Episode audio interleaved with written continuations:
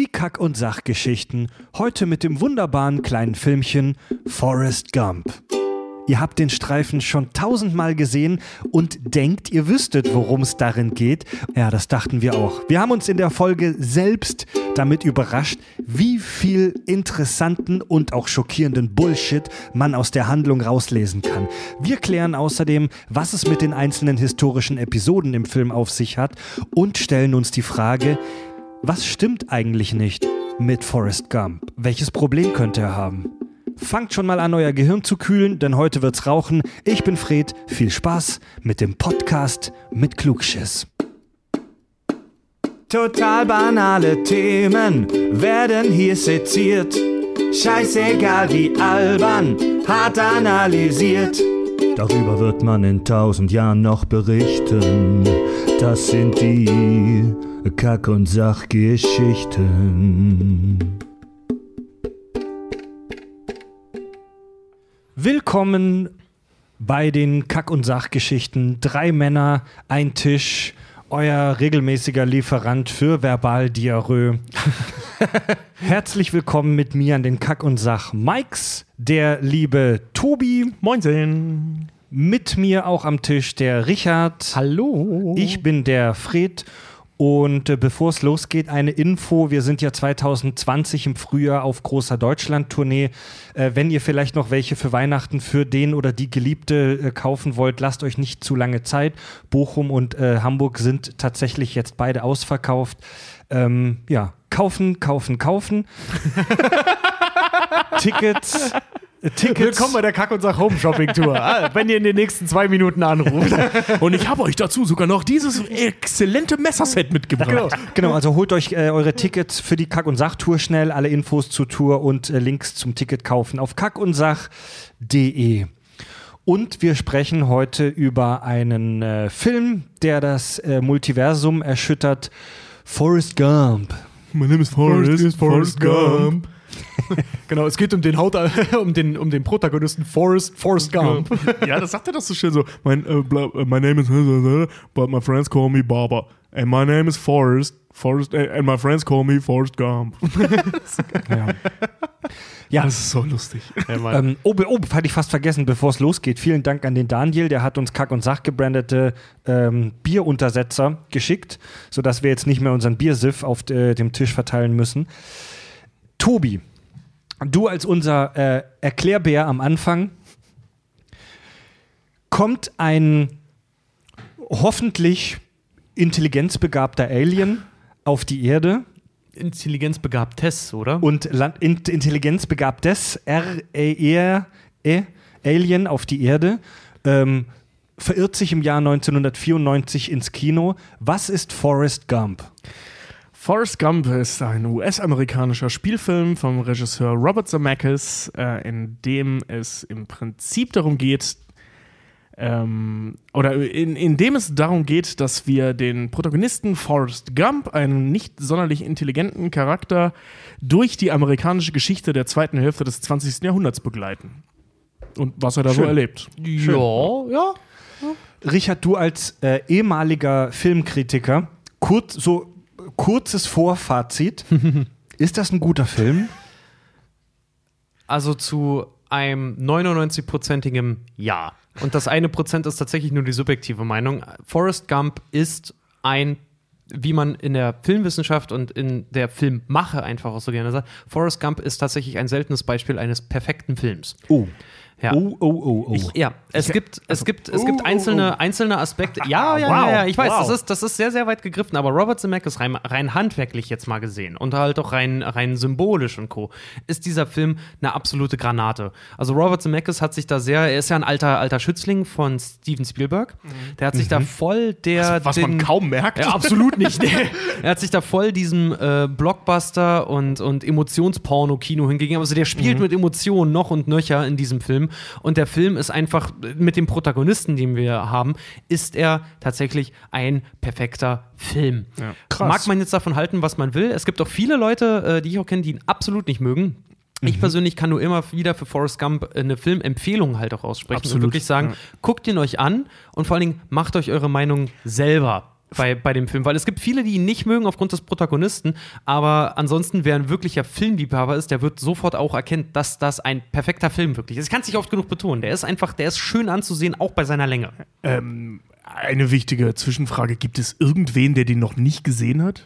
Ich, Ich habe noch nie ja. jemanden getroffen, der den nicht kennt. Also ich bezweifle, dass wir viele Hörer in diesem Moment erreichen, die den nie gesehen haben. Das ist, also der Film ist absolutes Standardrepertoire der Film-Pop-Kultur. Ja, absolut, So, den, ja. den muss man gesehen haben und den haben die Leute auch gesehen. Robert Zemeckis übrigens der, der äh, Regisseur unter anderem auch von Zurück in die Zukunft.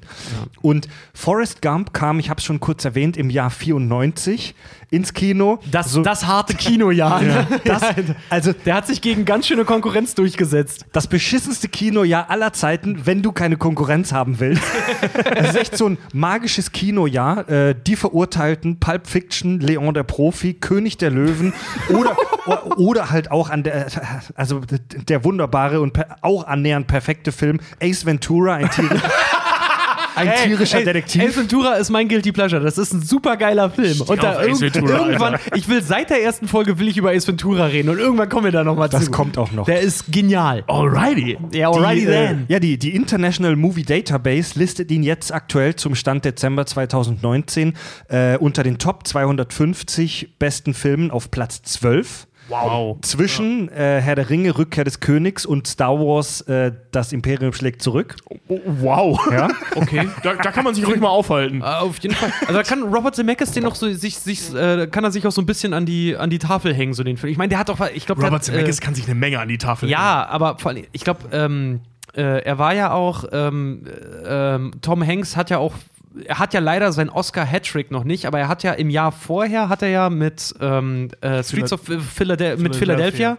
Streets of Philadelphia ist ein Song, aber mit Philade- Philadelphia hat er ja einen Oscar bekommen als bester Haupt- oder Nebendarsteller, glaube ich sogar, ich weiß es nicht mehr genau.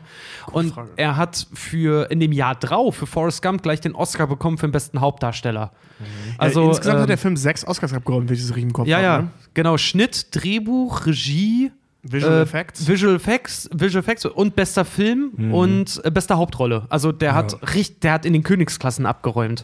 Wenn die- die Leute fragen jetzt Visual Effects, da explodiert doch nichts, da kommt kein Thanos. Also diese, Doch. Diese explodiert eine Ich finde für seine, ich habe mir den heute Ja, noch mal stimmt. angeguckt. Ich finde für seine visuellen Effekte kriegt dieser Film viel zu wenig äh, Credit. Das Ja, ist, das ist sagenhaft ja, gut. weil, weil die so unauffällig sind. Ja, das genau. ist genial. Weil es so genial ist, weil es halt so ist, wie Visual Effects eingesetzt werden sollten oder äh, CGI eingesetzt werden sollte, nämlich unterstützend und nicht als tragendes Element, weil dann funktioniert es nämlich nicht. Also die, die, die Feder zum Beispiel, die am Anfang und am Ende des Films äh, fliegt, die ist natürlich CGI. Da hätte man sich einen abgebrochen, eine echte Feder so zu filmen. Ähm, der der Ping-Pong-Ball übrigens, als Forrest Gump so brutal Tischtennis spielt, ist auch äh, CGI. Die Helikopter in Vietnam Ja. und Die, äh, also diese ganzen Szenen, wo Forrest Gump in historische Episoden reingemogelt wurde, wo er dem Präsidenten die Hand schüttelt, ähm, Seinen Arsch zeigt. Se- wo er seinen Arsch zeigt, ja, wo er in der Talkshow neben John Lennon sitzt, äh, gehen wir später noch drauf ein. Das waren alles Dinge, die echt super gut aussehen für die damalige Zeit und die man in dieser Form damals im Kino noch nicht gesehen hat. man könnte sagen, von heutiger Sicht, die haben, die stimmt ersten, die haben die ersten Deepfakes produziert, aber zum Das Beispiel stimmt was. nicht, das stimmt nicht, da vertut ihr euch. Äh, ähm, zum ersten Mal ist äh, äh, eine solche Technik angewendet worden, also wo man ähm, aktuelle Hauptdarsteller in historisches Material reingefaked hat bei, ähm, äh, wie heißt er, äh, Citizen Kane gewesen. Oh, Citizen stimmt. Kane steht neben Hitler. Stimmt, stimmt, stimmt, stimmt. Aus welchem der, Jahr war das? 41, 41, 42? ja. Okay, aber in, in es war, ich, ich habe ja nicht gesagt, dass er der Erste war, der das gezeigt hat, Doch, aber die, nein, ich habe gesagt, in dieser Form, also dass wir so viele, Ja, so viele ist vor allem das dass Ding, wir ja. so viele und auch so gut gemachte dieser Szenen sehen. Und vor allem eben auch aktiv Teil der Handlung innerhalb dieses historischen Materials. Ne? Richtig. Also, weil, weil ähm, Kane, also Charles Foster Kane, wie hieß der äh, nochmal? Ähm, Orson Welles, äh, Ja. der steht halt nur neben Hitler. Also Ja. der macht nichts mit dem. So, der ist nur da mit drin. Und das war damals revolutionär, dass sie das äh, hingekriegt haben. So, ich weiß gar nicht, wie sie es gemacht haben, wahrscheinlich über Doppelbelichtung oder so. Höchstwahrscheinlich, das Und- war ja meistens so, das war ja bei Blade Runner auch. Äh, da haben die ja auch äh, Sachen abgefilmt mit Modellen und tatsächlich der Hintergrund ist gezeichnet worden. Der Typ, der das gemacht hat, ist übrigens vor kurzem gestorben. Ich Aber möchte noch äh, eine, eine kurze Geschichte erzählen von wegen guter Film. Ich habe mal mit einem Regisseur zusammengearbeitet, beziehungsweise ich war Praktikant. Ja, ich habe mit ihm zusammengearbeitet. Jedenfalls habe ich beim Mittagessen mit dem gequatscht und äh, da kamen wir so auf Lieblingsfilme und so. Und ich habe mich halt mal wieder über Kunstfilme aufgeregt, weil ich die so doof finde. Und der Typ war meiner Meinung und er meinte, der beste Film, den er kennt, ist Forrest Gump. Oh, nicht, krass. Nicht, weil das sein Mhm. Lieblingsfilm ist, und, also ist er zwar, aber nicht, nicht nur deswegen, bla bla, sondern ähm, er meinte so aus professioneller Sicht, wenn er dieses Drehbuch bekommen hätte, und er hat, das kann man sich ja angucken, dieses Drehbuch, Ja. er hätte keinen Schimmer gehabt, wie er das verfilmen sollte. Ja. Und dass Zemeckis es hingekriegt hat, das Ding glaubwürdig zu verfilmen, und zwar dann auch noch in der Qualität mit dem Hauptdarsteller und einer Hauptdarstellerin, also äh, äh, Robin Wright ist ja auch genial. Ja. Ähm, Claire Underwood übrigens, wer äh, Robin Wright gerade nicht Stimmt, kennt. ja. Ähm, meinte er, äh, wer, also hätte er nicht hingekriegt. Also selbst wenn sie ihm Tom Ja. Hanks dahingestellt hätten, der hätte keine Ahnung gehabt, wie er das hätte inszenieren sollen. Ja, das ist auch zum Beispiel, ähm, um mal ganz kurz darauf zu kommen, hier Gary Sinise, der den unfassbar guten Lieutenant Dan spielt. Jeder liebt Lieutenant Dan. Also tut mir das, in, meiner, cool, in, der, in der Geschichte ist Lieutenant Dan tatsächlich mein Lieblingscharakter. Ich finde den super cool, den Typen. Äh, aber äh, diese, kennst du diese Szene, wenn er von seinem Rollstuhl runterfällt? Mhm. Also mal Spoiler Alert, wer den noch nicht gesehen hat, der verliert seine Beine. Und er, er, er hangelt sich, ich habe die Szene heute noch mal gesehen, er hangelt sich selber und das ist überhaupt schon ziemlich geil gemacht, dass Gary Sinise ja die Beine äh, wegretuschiert wurden. Er hangelt sich so ganz kurz vor knapp an so einem, ähm, äh, an so einer umgekippten Kabelrolle, die in seiner Wohnung ein, ein Tisch ist, sein Kaffeetisch halt quasi. Da hangelt er sich so ganz knapp an seinen Stumpf dran vorbei. Und ich habe ich heute nachgeguckt, wie die das gemacht haben, weil ich dachte, Alter, wie haben die das hinbekommen, dass der so knapp dran vorbei äh, kommt? Tatsächlich, dieser gesamte Tisch, da stand nur ein Drahtgestell, dieses, dieser gesamte Tisch mit den Whiskyflaschen und den Gläsern und alles, was da drauf ist, ist alles CGI in seiner verkackten Krass. Wohnung. Das war ein Drahtgestell, wo er einfach seine normalen Beine dran im Prinzip durch den Tisch durchhieft, um sich dann auf diesen, auf seinen Rollstuhl wieder, wieder, rauf zu, wieder raufzuhuffen. Und Voll. dieser gesamte Tisch, dieses gesamte, diese gesamte Einrichtung, die der hat, vor allem die ist in der Unschärfe. Die haben das so gefilmt, dass Ja. es aussieht, als wäre es in der Unschärfe. Das ist alles CGI, das ist so perfekt Das, gemacht. das, das muss man sich mal wegtun für eine Szene oder beziehungsweise für ein Gimmick innerhalb einer Szene. Das ist nicht wichtig für die Szene. Das ist Es fällt, einem gar, es fällt einem gar nicht so auf. Genau, ne? das merkt keine Sau. Und wie cool ist es dann, so einen Aufwand zu betreiben für nichts? Weil, wenn er, wenn er nicht die Beine so nah an dem Tisch lang geschwungen hätte, wäre es auch scheißegal gewesen. Hauptsache, er schwingt sich wieder auf seinen, Ja. auf seinen äh, Rollstuhl. Darum geht's ja. Ja, ganz klar. Du hättest den auch einfach in freien Raum fallen lassen können, Genau. aber um zu zeigen, Ja. dass, dass dieser Effekt halt so krass ist. Dem fehlen halt die Beine, dass das so gemacht wurde, dass diese, diese, diese, also dieses Ding, was ich ja auch sehr mag, diese kleine Extrameile. Ja, genau, das genau, genau, reißt ja. mich nicht aus der Illusion raus, weil ich selber auch selber als Filmschaffender oder als ehemaliger Filmschaffender sehe, okay, die haben das so und so gemacht, sondern ich selber sitze da, fuck, das ist so scheiße gut, wie ist das gemacht worden? Ja, ja, und ja. dafür rechne ich dem Film ganz, ganz viel, also wirklich sagenhaft. Ja, was du gerade gesagt hast mit dem Drehbuch, also ähm, der Film basiert tatsächlich auf einem Roman von Winston Groom. Den, Deutlich den, abgespaceder ist. also den, den niemand kennt. Niemand kennt diesen Roman, beziehungsweise wenn ihn Leute kennen, dann nur wegen dem Film. Also bevor der Film rauskam, war der, war der Roman halt so in der Popkultur nicht wirklich existent. Das war halt ein kleiner Nischenroman. Und als die, als die, als das Team oder als Zemeckis auf rumging und Leute gesucht hat für diesen Film, haben ihn die meisten nicht ernst genommen. Es gab wohl viele Schauspieler, die angefragt wurden für den Film und dachten, es wäre ein Scherz. Ja, weil dieses, weil dieses Drehbuch von außen, ohne dass man diesen Film kannte, das so ein dummer Typ auf gut, es klingt jetzt blöd, ich sag's jetzt absichtlich mal wirklich so plakativ, ein Vollpfosten, der sich, der durch die amerikanische Geschichte durchstolpert, das wirkt wie eine wahnsinnig alberne Komödie. Ähm, für die Rolle des Forrest Gumps waren unter anderem John Travolta, Bill Murray und Chevy Chase. Äh, Chevy Chase, ja, der war doch da schon 100 Jahre ja, alt. waren, waren für diese Rolle eigentlich, also was heißt gedacht, denen wurde das vorgeschlagen. Die haben alle drei abgelehnt, weil die meinten, Alter, was, was, was, was ist das? Geh mir nicht auf den Sack mit diesem Drehbuch, das ist doch Bullshit. Ja. Boah, ich, ich bin so froh, dass es nicht John Travolta Ich mag John Travolta, aber der wäre so fehlbesetzt gewesen. Ja, ich habe einen seiner letzten Filme gesehen und das Ding ist. Den, die- den von, von, von Fred Durst. Ja, genau.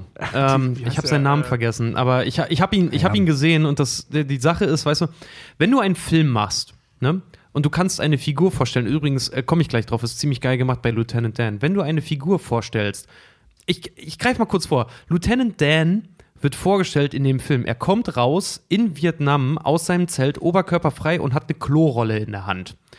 Aus filmischer Sicht weißt du in dem Moment, das ist ein Charakter, der ist in Eile. Deswegen nimmst du ihn ernst. Er hat eine Klorolle in der Hand. Das ist nur eine Kleinigkeit. Der ist offensichtlich auf dem Weg zum Pott, deswegen hör dir lieber an, was er zu sagen hat. Der hat nicht viel Zeit.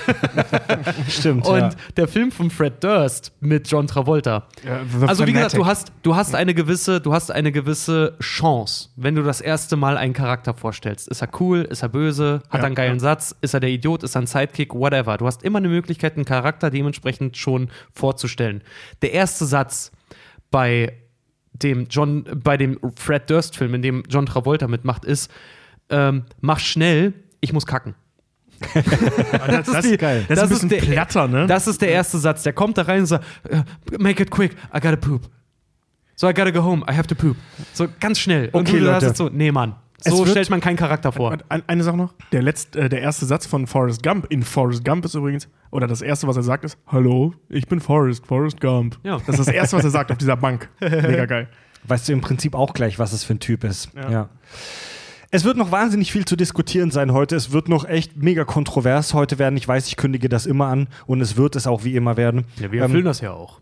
Ich möchte ähm, jetzt eine kleine Zusammenfassung der Handlung mit euch machen, damit wir auch für Leute, die den schon lange nicht mehr gesehen haben, eine ganz kurze, ganz grobe Zusammenfassung.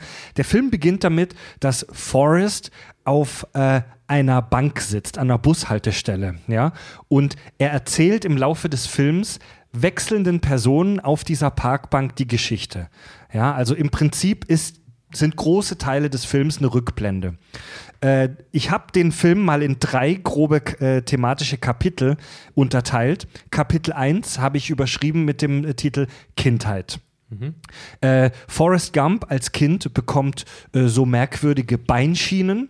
Ja, äh, was übrigens darauf basiert, dass in den 50ern es eine Riesenwelle gab von Kindern, die an Polio erkrankten in den USA, an Kinderlähmung. Eine Krankheit, die wir dank äh, Impfungen? Impfungen, ich weiß, viele Leute glauben heute nicht daran, dass das funktioniert, aber eine Jedes Kind muss die Masern für sich selber durchmachen. Nein, Mann, Alter. So Her Herdenimmunität. Impft ein scheiß Kind, Mann. Äh, genau, und ähm, genau, was mit Hilfe von Impfungen, naja, fast besiegt werden konnte bis heute. Wenn sich alle brav geimpft hätten, wäre es vielleicht sogar schon komplett besiegt worden. Auf jeden Fall ähm, hat er diese Beinschienen, also wir merken gleich, er ist irgendwie so ein Weirdo, ein Außenseiter. Ähm, wir erfahren dann, dass er auf gut Deutsch zu dumm für die normale Schule ist. Ähm, wir erfahren, dass er einen IQ von 75 habe, hat. Was das bedeutet, werden wir später noch erfahren. Ähm, er entdeckt dann relativ schnell, dass er ein verborgenes Talent hat. Er kann verdammt schnell laufen. Ja. Eine der ikonischsten Szenen des Films. Run, Forrest, run! Lauf, Forrest, lauf. Oder wie in Scary Movie so schön parodiert. Ach, überall eigentlich. Lauf, Schlampe, lauf. Ja. Also Forrest ist, er sagt ja auch selber, ich kann, Sie werden es mir nicht glauben, aber ich kann so schnell rennen wie der Wind. Ja. Naja, und dieses Talent beschert ihm dann, ähm, naja, den Zugang zum College als, als, als jemand mit einem extrem unterdurchschnittlichen IQ kommt er aufs College, weil er gut im Sport ist, gibt einem eine tiefe Einsicht ins amerikanische Schulsystem. Ja, der, der sagt das ja noch so schön. Ja, ob sie es glauben oder nicht, ich bin dann auch noch aufs College gegangen. Ich habe doch Tja. nur fünf Jahre Football gespielt und dann hatte ich meinen Abschluss. Also er ähm, wird dann Footballstar auf dem College. Kleiner Diss gegen die Footballer, weil der Film stellt das so dar, als ob man, um Football zu spielen, nur eins machen ähm, äh, können muss: schnell geradeaus laufen. ja. Ähm, Und zwar wirklich nicht mehr. Auch inklusive Anhalten muss man nicht können. ja. Das muss einem einer sagen sogar. Die haben ja sogar ein Plakat äh, kurz vorm Ja. Auslauf, wo da steht Stop, Stop Forest. Das zweite thematische und das größte Kapitel im Film habe ich übertitelt mit den beiden Worten Army und Shrimps. Äh, Forrest wird nach dem College, ähm, ich hätte fast gesagt, eingezogen, aber er lässt sich ja freiwillig einschreiben, Ja. äh, kommt nach Vietnam in den Vietnamkrieg, lernt, äh, bevor er dorthin kommt, seinen Kompagnon Baba kennen Bester Mann. bester Mann. Forrest und seine Einheit werden bei einem Angriff in Vietnam im Militärjargon würde man sagen aufgerieben, also die werden kaputt gebombt. Auf. Aufgerieben? Ja, aufgerieben ist tatsächlich ein äh, Wort aus dem Militärjargon. Ah. Das heißt so viel wie komplett zerstört. Habe ich noch nie gehört, aber okay, Ja. gut. Ähm, und das, das Wort kenne ich aus dem fantastischen PC-Spiel Caesar 2. Okay, dann muss ich das nochmal richtig sagen. Also alle, die auch zu unserer Live-Show kommen, ihr werdet aufgerieben. Weil Forrest mega schnell laufen kann und sehr mutig ist, er weiß es ja nicht besser, äh, rettet er fast seine komplette Einheit holt die da raus, bevor alles mit äh, Napalm zu Shit gebombt wird, landet selbst im Lazarett, weil er am Arsch getroffen wird, entdeckt sein Talent für Ping-Pong, ja, geht dann zur Ping-Pong-Weltmeisterschaft nach China, ist dadurch im Prinzip schon weltberühmt wie er so schön sagt, er ist der erste Amerikaner, der seit einer Million Jahren oder so in ja. China war. Mhm, genau. Ähm, zu, den, zu, diesen, zu ein paar dieser historischen Episoden haben wir später noch ein bisschen was zu sagen. Ähm, ja, er hat dann mit einem Sponsorenvertrag 25.000 Dollar gemacht, weil er gesagt hat, ich habe mit diesem und jenem Schläger dort gespielt. Mit Mao Zedongs Schläger, glaube ich, war das sogar, ne? Nee, das war irgendwie so eine. So eine so Ach, nicht Mao Zedong, so, so ein Blödsinn. Äh. So eine Blabla-Marke. Nee, Flexi, nee, Flexi, irgendwas oder so. Nee, war das nicht äh, mit, von, aus, aus China? Den. Mhm. Nee, nee, am US-Hersteller gibt ihm 25.000 Dollar okay. dafür, dass er sagt, er hätte mit seinem Schläger gespielt gründet dann eine Shrimp-Fischerei. Der erste Influencer quasi. Ja, er hatte, gründet dann eine Shrimp-Fischerei, weil das hatte er seinem Kumpel Baba versprochen. Zuerst kacken die ab, weil sie keine Shrimps finden. Dann kommt der Hurricane Carmen. Übrigens gab es den auch real, der dann praktisch die komplette Shrimp-Industrie da zerstört. Da sie das einzige Boot sind, das noch schwimmt, machen die gefühlt Millionen. Also er wird praktisch Shrimp-Millionär. Äh, Wir haben mehr Geld als Davy Crockett. Ja, also nicht, nicht nur, äh, ähm, also die machen mehrere Millionen. Ja. Der eine Typ sagt ja sogar noch, wir haben gerade neben einem Millionär gesessen. Ja, ja, ja. Die Firma ähm, Baba Gump Shrimp. Äh, wie hieß sie? Baba Gump Shrimp Incorporated. Oder Corporation. So. Die Baba Gump Shrimp Corporation gibt es tatsächlich, aber die wurde erst nach dem Film gegründet. 1996, zwei Jahre später, kam jemand auf die Idee, ey, wir machen eine Shrimp-Firma und nennen die so wie die in dem Film. Die übrigens echt beschissen ist. Wirklich? Ich, bei ba habe bei Baba Gump Shrimp tatsächlich gegessen, äh, als ich in den Staaten und in, in Kanada war und die sind echt nicht geil. So das McDonald's der Shrimperei. Ja, also es ist so ein. Die leben vom Namen, ne? Ja, ganz genau. Die leben ganz, ganz hart vom Namen. Also, mhm. nee, nicht ja. cool. Und das dritte große thematische Kapitel im Film, ich habe es mal Erwachsenwerden genannt. Forrests Mutter stirbt. Jenny, seine Jugendliebe, kehrt zu ihm zurück. Er macht ihr einen Heiratsantrag. Sie lehnt ihn aber ab und verpisst sich. Forrest hat daraufhin eine kleine depressive Phase und läuft dreieinhalb Jahre lang durch die USA. Einfach so. Ja, basiert übrigens auch lose auf einer realen Tatsache. Es gab tatsächlich einen Mann, der fast 2000 Kilometer durch die USA lief, um, ich glaube, auf Krebs aufmerksam zu machen. Äh, Forrest lief aber mehrfach durch die USA, also tausende Kilometer. Und ähm, das ist der Punkt, wo wir in die Gegenwart springen. Jetzt kommen wir in die Gegenwart, wo Forrest auf dieser Wartebank wieder sitzt und uns eröffnet, dass er auf dem Weg zu Jenny ist. Dort lernt er seinen Sohn kennen, Forrest. Jenny sagt äh, Forrest, dass sie sterben wird an einer geheimnisvollen Krankheit. An einem geheimnisvollen Virus. An einem geheimnisvollen Virus. Es wird nicht direkt gesagt, aber im Prinzip versteht fast jeder Zuschauer, dass damit AIDS gemeint ist. Oder ja. Hepatitis C. Nee, das ist äh, im, im Kontext des. Da kommen wir noch zu, äh, wenn wir über die einzelnen Charaktere sprechen, weil ich habe ich hab mich leicht dazu hinreißen lassen. Ich habe zwar keine Notizen, ich habe eine kleine Analyse der Figuren gemacht. Das ist wirklich eine ganz kleine. Ich habe hier fünf Post-its, da steht mein Zeug Die in kleiner Schrift vollgeballert sind. Ähm, äh, das ist jeder Charakter verkörpert was in der amerikanischen Geschichte. Ich und weiß, da kommen wir bei Jenny und deswegen, AIDS, aber das kann man ja, ja. deswegen ist bei Jenny ist einfach zu 90 Prozent liegt nahe, dass es sich um HIV und AIDS handelt. Okay, also auch wegen dem Zeitpunkt, wegen der, ja. dem historischen Kontext. Ja, genau. Und, und, da passt nämlich eigentlich auch Hepatitis C. Aber AIDS ist da okay. medienwirksamer, sag ich mal, gewesen. Ja. Deswegen ist es wahrscheinlich AIDS und nicht Hepatitis. Aber es würde beides mhm. passen. Ja, Jenny öffnet Forrest, dass sie sterben wird. Daraufhin heiraten die beiden. Sie stirbt dann auch tatsächlich. Äh, am Ende bringt Forrest seinen Sohn zur Schule, führt ein emotionales Gespräch mit ihm an der Bushaltestelle. Ende. Und die Feder fliegt weg. Und die Feder fliegt weg. Das nur noch mal. Also soweit zur Handlung ganz, ganz, ganz grob zusammengefasst. Ja. ja. Das ist Forrest Gump. Guckt ja. ihn euch an.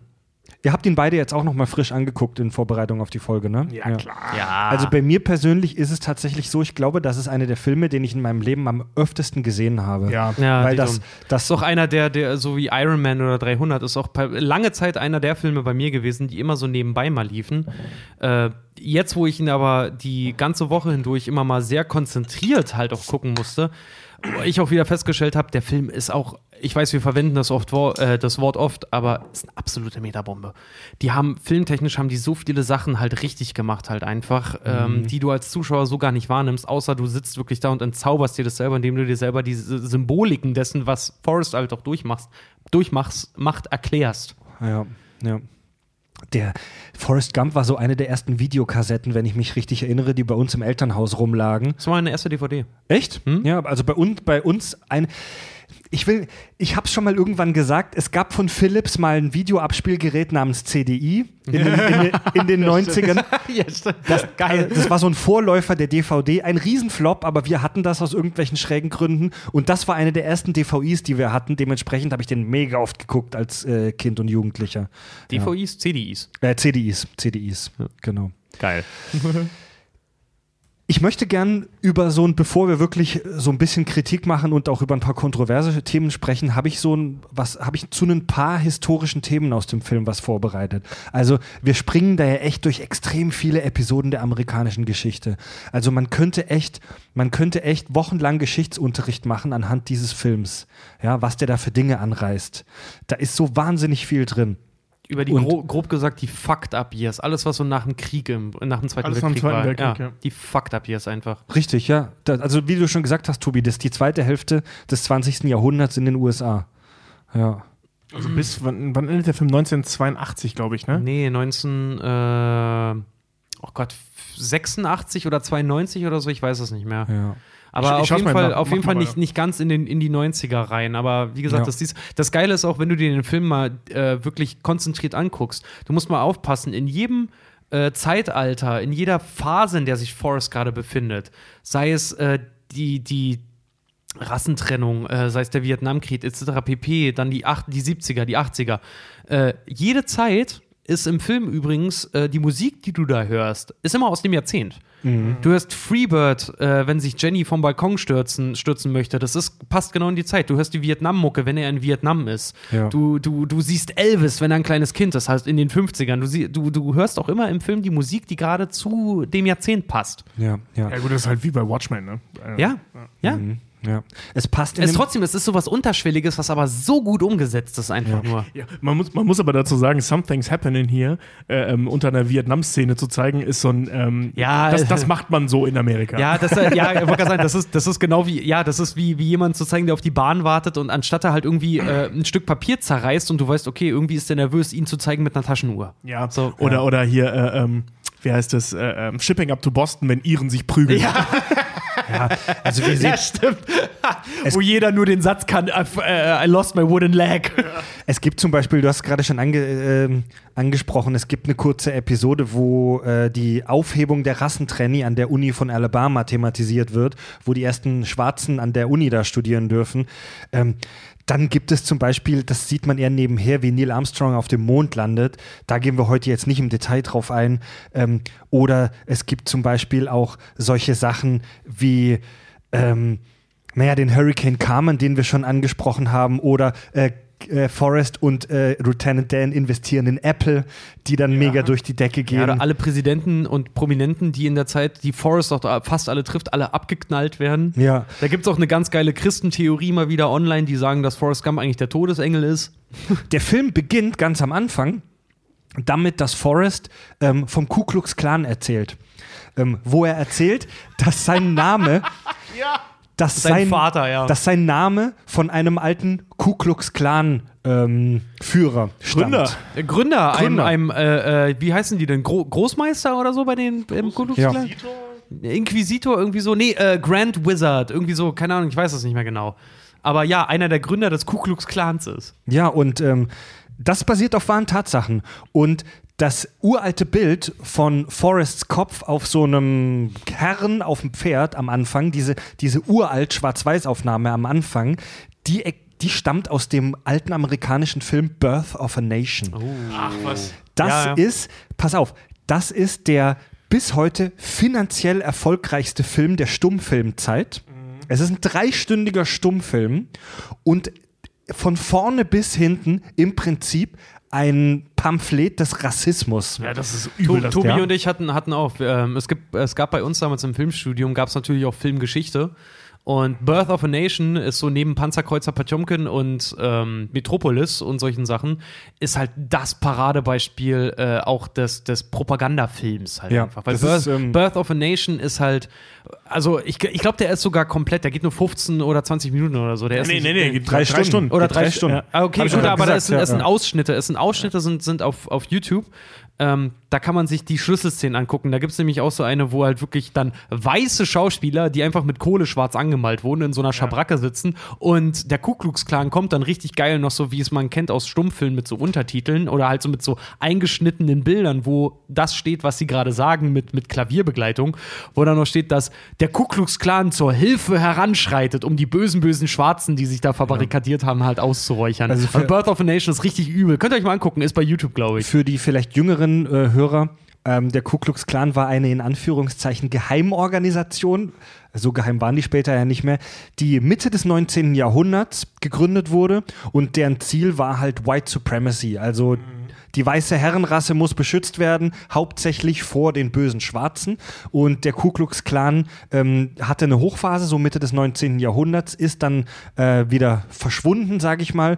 Und dieser Film, Birth of a Nation, hat abgefuckterweise, ähm, in den 20ern war das, glaube ich, dem Ku Klu- Ku Klu Klux Klan wieder zum Aufstieg geholfen.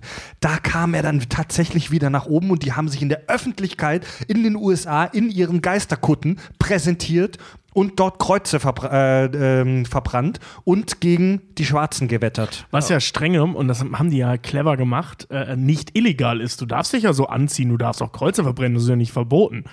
Ähm, nur diese ganze Ideologie ist halt so unendlich kaputt. Nur solange du denen nichts nachweisen kannst, das ist ja leider äh, immer so bei so radikalisierten Gruppen, ähm, kannst du da nichts machen. Da gibt es ja, da gibt's ja, auch noch, es ist Volksverhetzung. nicht in den 20ern. Ja, also gut. das, das, das meine ich ja. gerade Ne? sagen, wo Ja. äh, hier, ach Gott, wie heißt denn Rassentrennung nochmal als, als Fachwort? Ähm, Apartheid. Apartheid, genau, wo die Apartheid dann auch noch äh, gerade in den, in, den, in, den, in den Kinderschuhen war und dann halt auch noch dann später groß ausgelebt wurde. Ja, aber Nee, die Amerikaner wissen. was. Ja, aber ich Das weil- wurde weil da noch die, voll ausgelebt Ich wollte gerade sagen, aber ja. wir wissen, die Amerikaner sind bei solchen Sachen auch immer spät dran, wie zum Beispiel, dass in manchen Staaten halt verboten ist, einen Esel zu ficken, aber deine Cousine zu heiraten vollkommen legal ist halt. Ne? in Deutschland auch legal, glaube ich. Jo, nee, ist es nicht. Nee, heiraten nicht, aber du darfst mit der schlafen. Ja. Du darfst auch mit der Kinder zeugen. Ja. Im, äh, Aber im- wie American, American History X hat es ja auch so schön gesagt, ne? Weißt du, die einzigen Bettlaken, vor denen ich Angst habe und er sich dann hinstellt und sich einfach einen Bettlaken über den Kopf zieht, wir hassen heute ein paar Neger. Wir machen heute nichts anderes als ein paar Neger hassen. Hassen wir Neger? Ja, ich weiß nicht mal, was ein Neger ist, aber wir hassen sie. Im Kontrast dazu lernen wir im Film Forrest Gump die Black Panther Party kennen. Ähm, wo, wo Forrester durch seine Freundin Jenny in so ein Treffen von denen rein stolpert. Ähm, lauter so Typen in so Militäruniformen, ja, die mit, mit großer Rhetorik und mit so krasser militaristischer Rhetorik da auch Forrest auf den Sack gehen. Das war eine äh, sozialistische, revolutionäre Bewegung, äh, aktiv hauptsächlich in den 60ern und 70ern, die sich für die Rechte und die Gleichberechtigung der Schwarzen einsetzte und ähm, Die auch nur schwarze Mitglieder hatte. Die auch nur schwarze Mitglieder hatte. Allerdings hat man bei Forrest Gump im Film da auch einige Weiße gesehen, die bei denen im, Ja, im HQ rumgeha Das ist in rumhingen. den, in den 60ern. Es gab aber auch äh, weiße Kommunisten, die halt mit den Black Natürlich gab's Panthers, aber in den, in Kommunisten, die den meisten Kommunisten waren weiß. Ja, klar, aber in den, in den, bei, der, bei den Black Panthern äh, war, glaube ich, größtenteils, also was heißt größtenteils, waren, glaube ich, nur wirklich in der Organisation selber, waren nur Schwarze. Das, das weiß ich ehrlich gesagt nicht, aber die waren auf jeden Fall sehr, sehr radikal. Ja. Das ist, also, Ja. das sagen ja auch bei Forrest Gump, dass es halt eben darum geht, dass die keinen Krieg, äh, ähm, Ja. in keinem Krieg mitkämpfen wollen. Ähm, wie war das nochmal, in dem Schwarze erschossen werden für ein, oder in einen ein Krieg, äh, äh, nee, für ein Land, das sie hasst. Genau. Genau, ja. ja. Also ja, die, das ging aber noch viel weiter. Ne? Das ging nicht nur um den Vietnamkrieg. Also diese Black Panther-Bewegung, die war ziemlich radikal. Ähm, auch die ging auch streckenweise viel zu weit.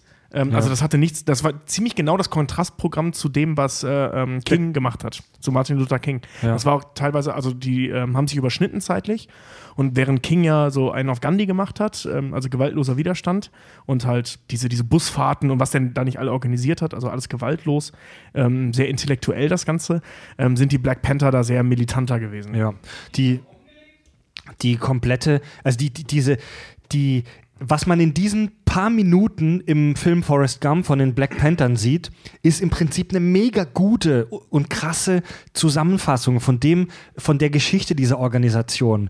Ja, weil die, die haben so, die sind, die sind da so innerlich zerrissen. Die haben sich da auch gegenseitig auf die Fresse gehauen verbal. Also diese Organisation hat wohl innerlich mega krasse Konflikte und Umstürze und Veränderungen der Richtung und der, der, der Ausprägung gehabt. Ähm, die waren äh, Teile dieser Organisation propagierten den sogenannten schwarzen Nationalismus. Mhm. Und das ist echt krass. Das ist im Prinzip eine Umkehrung von dem, was der Ku Klux Klan gemacht hat. Das ist im Prinzip eine, keine White Supremacy, sondern eine Black Supremacy. Also der, die, die, die, die krassen Anhänger, da gab es mit Sicherheit auch gemäßigte, aber die krassen Anhänger der Black Panther Party glaubten daran, dass es eine schwarze Rasse gibt und dass diese in einer einzigen Nation vereinigt werden muss. Also alle Schwarzen auf der Welt sind eine Rasse mhm. und die müssen in einer Nation vereinigt werden und das geht bis hin zur Waffengewalt gegen den weißen Mann. Was im Prinzip auch Wakanda. Ey, was im was im Prinzip auch Rassismus ist. Ja, wie, wir, wie, wir, schon mal gesagt haben, das, das Wort Rasse wird in der heutigen äh, Biologie in Bezug auf den Menschen eigentlich nicht verwendet. Denn ja, weil es Quatsch ist. Weil es Quatsch ist. Ich also, finde das auch immer so krass, wenn du auch immer in manchen Filmen siehst. Ähm, ich kenne das tatsächlich immer nur von irgendwelchen Filmfiguren, gerade schwarze Filmfiguren, äh, die sich dann noch hinstellen und sagen, Schwarze können nicht rassistisch sein. Rassismus ist nicht ein rein weißes Ding. Jeder kann, Jeder kann rassistisch, sein, ja. äh, rassistisch Man sein. muss dazu sagen, dass der weiße Mann, wie er immer so schön genannt wird in solchen äh, Kontexten, äh, das mit diesem Rassismus aber sehr perfektioniert hat. Ja, auf jeden also, Fall. Das ist, das ist schon so ein Ding, das können wir ganz gut. Ja, und man kann die Leute Weil da wir halt, immer in der Unterzahl waren. Man kann ja aber auch die, man ja. kann, also auch wenn die. Rassismus ist eine Angstreaktion.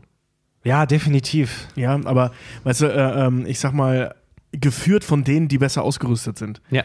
Und das ist halt so das Problem damals gewesen und was sich aus irgendwelchen Gründen bis, Gründen bis heute durchzieht, was ich nicht verstehen kann. Weißt du, was ich so, das ist ein super Beispiel daran, was ich so geil finde an Forrest Gump, weil in dem Film steckt extrem viel drin.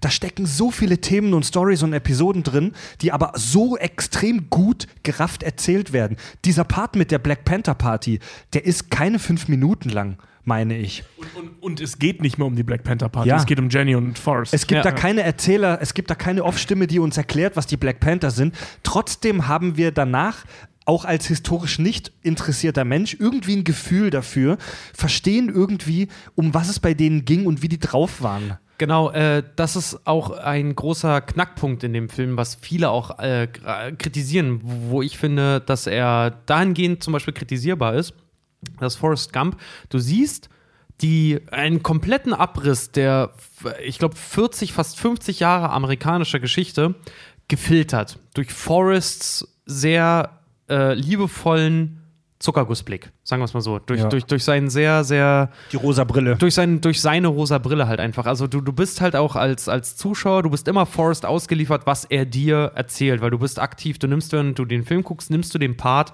eines Menschen ein, der mit ihm auf der Parkbank sitzt und Forrest erzählt dir seine Geschichte. Und das ist, was auch einige kritisiert haben auch Kritiker damals, äh, die gesagt haben, die, die Geschichte, so viele brisante Themen, die der Film auch anschneidet. Es ist alles gefiltert durch Forrests Brille. Ja, gut, aber das ist, das ist, das ist äh, Gemecker auf ein Niveau, das ich nicht akzeptiere. Ich auch nicht. Ähm, und zwar weil, also natürlich haben die recht, das ist, das ist so, mhm. keine Frage. Aber wenn du ungefilterte historische Tatsachen haben willst, liest ein Geschichtsbuch und guck keinen Film. Ganz genau. Das weil dachte ich mir halt auch. Gut, dann, dann, guck dir, dann guck dir eine Doku an. Ja, genau. Und das, das, ist ja auch überhaupt nicht abwertend gemeint. Ich meine, dafür sind Dokus nun mal da und die können das auch sehr viel besser als wenn äh, als in einem fiktionalen Film. Und selbstverständlich bei einem Biopic und das ist ja nichts anderes als ein Biopic im Prinzip zumindest einer fiktiven Figur. Ähm, ähm, sieht man die Handlung selbstverständlich aus der Sicht äh, äh der Hauptfigur. Hm. Ich meine, wir sehen auch nicht Voldemorts Blick auf die Welt bei ja. Harry Potter. Wir sonst, sehen die Welt aus der Brille von sagen, Harry Potter. Sonst würden wir, sonst würden wir wahrscheinlich für Harry, äh, für, für Voldemort wahrscheinlich sein. Ja, aber also, äh, böse, gut und böse sind immer äh, Perspektivgeschichten. Aber weißt, weißt du, was die Schwäche daran ist?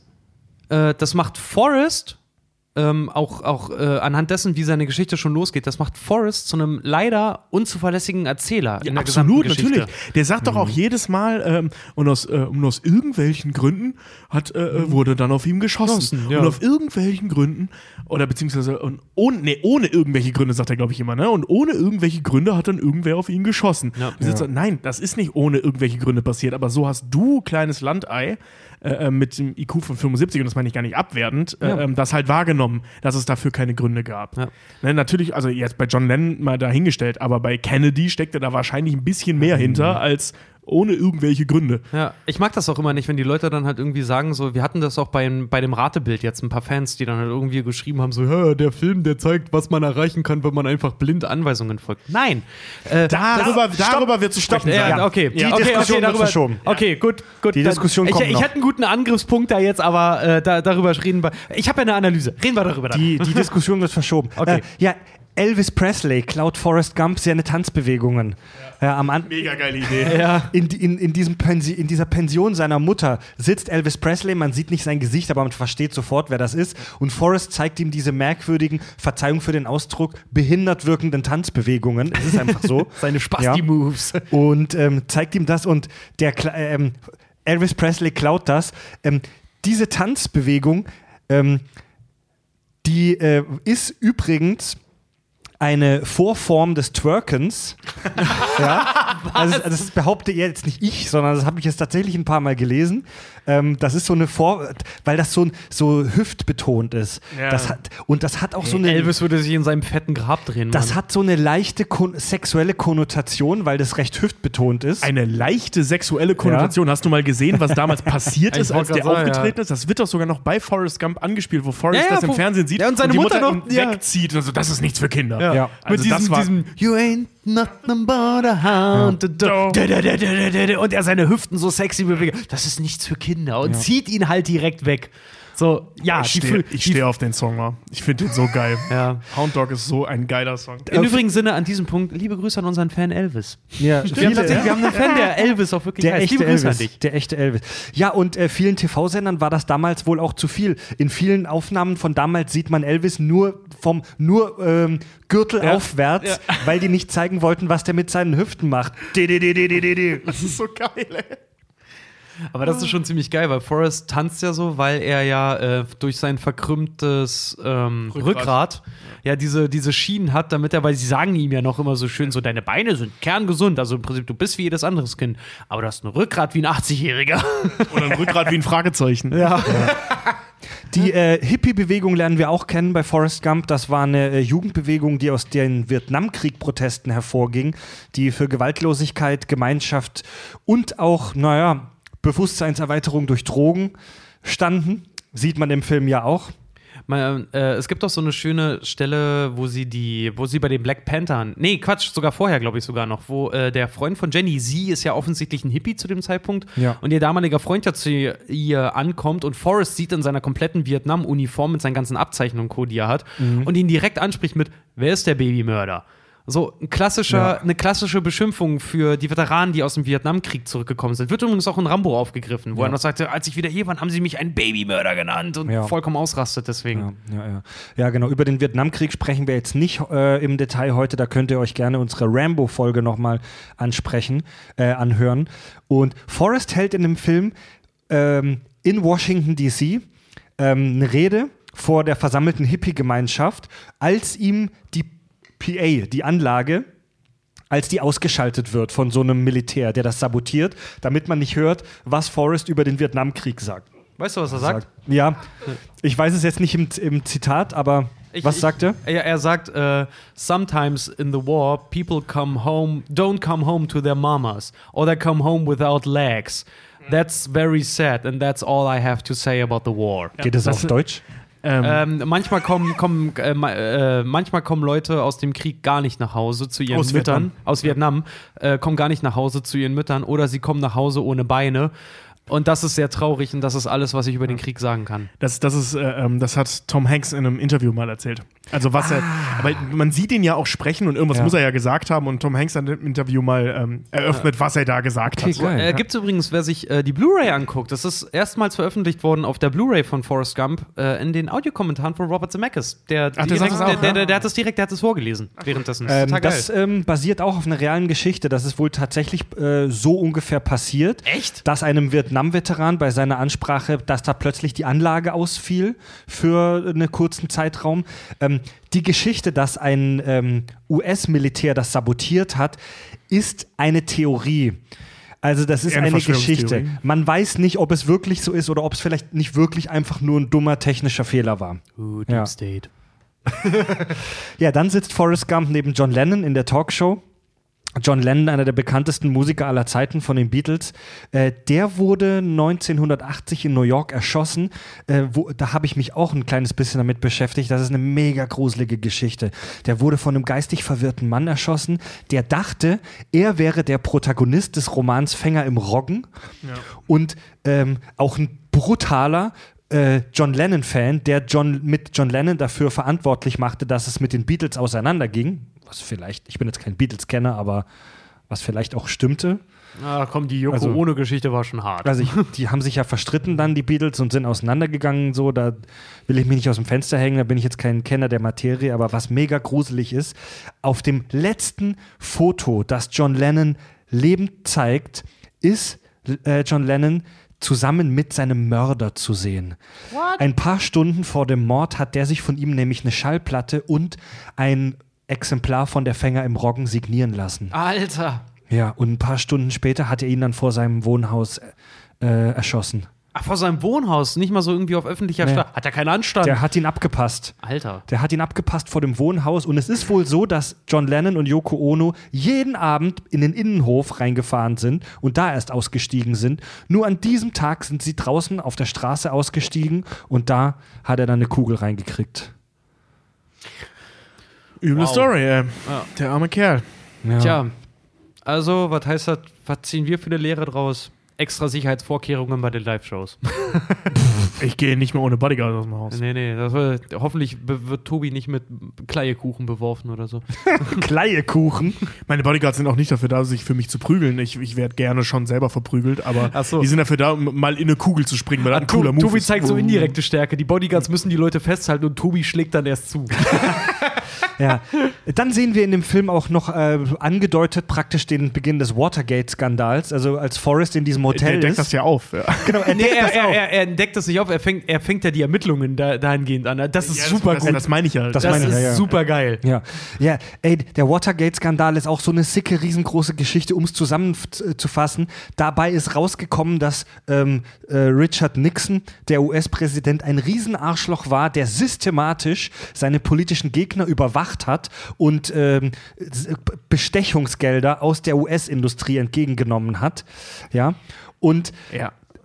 diese Nacht, wo Forrest Gump Leute in dem Watergate Hotel sieht, die ähm, da mit Taschenlampen rumlaufen, das waren Leute von Nixon, die nachts in das Watergate Hotel eingebrochen sind, um Wanzen im Büro eines Demokraten anzubringen.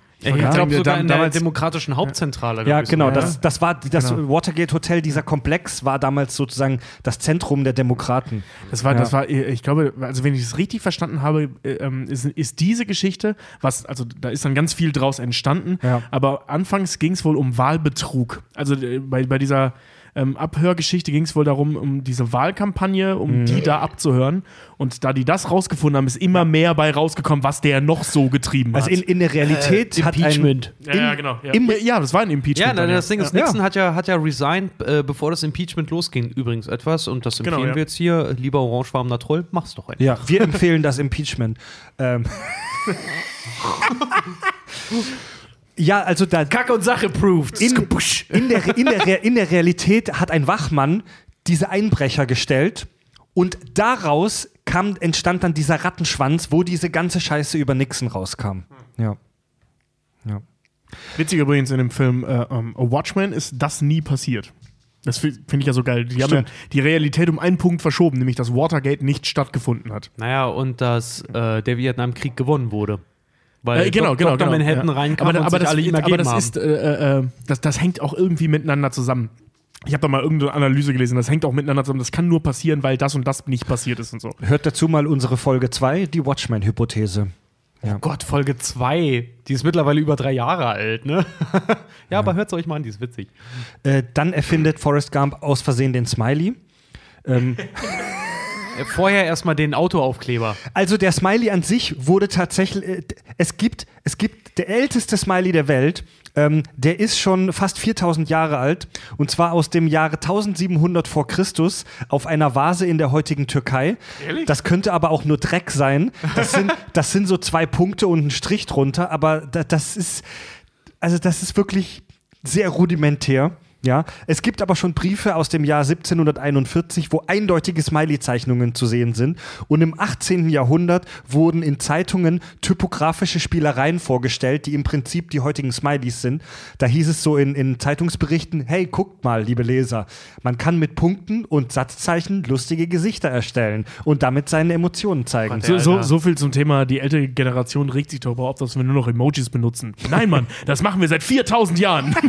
Ja. Noch dazu halt einfach, weißt du, wenn du heute irgendwie, ich meine, mein Neffe ist elf, ne? Wenn ich dem heute so, guck mal hier, Doppelpunkt, Klammer zu. Geiler Scheiß, ne? Äh, äh, ja, Onkel Richard, voll, voll, der, voll der alte, was hat er noch gesagt? Voll der alte Leute Dreck. Ja, das, was im Film Forrest Gump passiert, spielt aber direkt auf den Herrn Harvey Ball an, der für eine Versicherungsgesellschaft einen Ansteckbutton entwarf, Anfang der 60er, mit diesem typischen gelben Smiley, den Ja. wir ja auch von Watchmen kennen, und der weltweit vermarktet wurde, auf Millionen von T-Shirts, Aufklebern, anderen Druckmedien äh, dann äh, verwendet wurde. Man hat Millionen, wenn nicht Milliarden mit diesem Motiv verdient.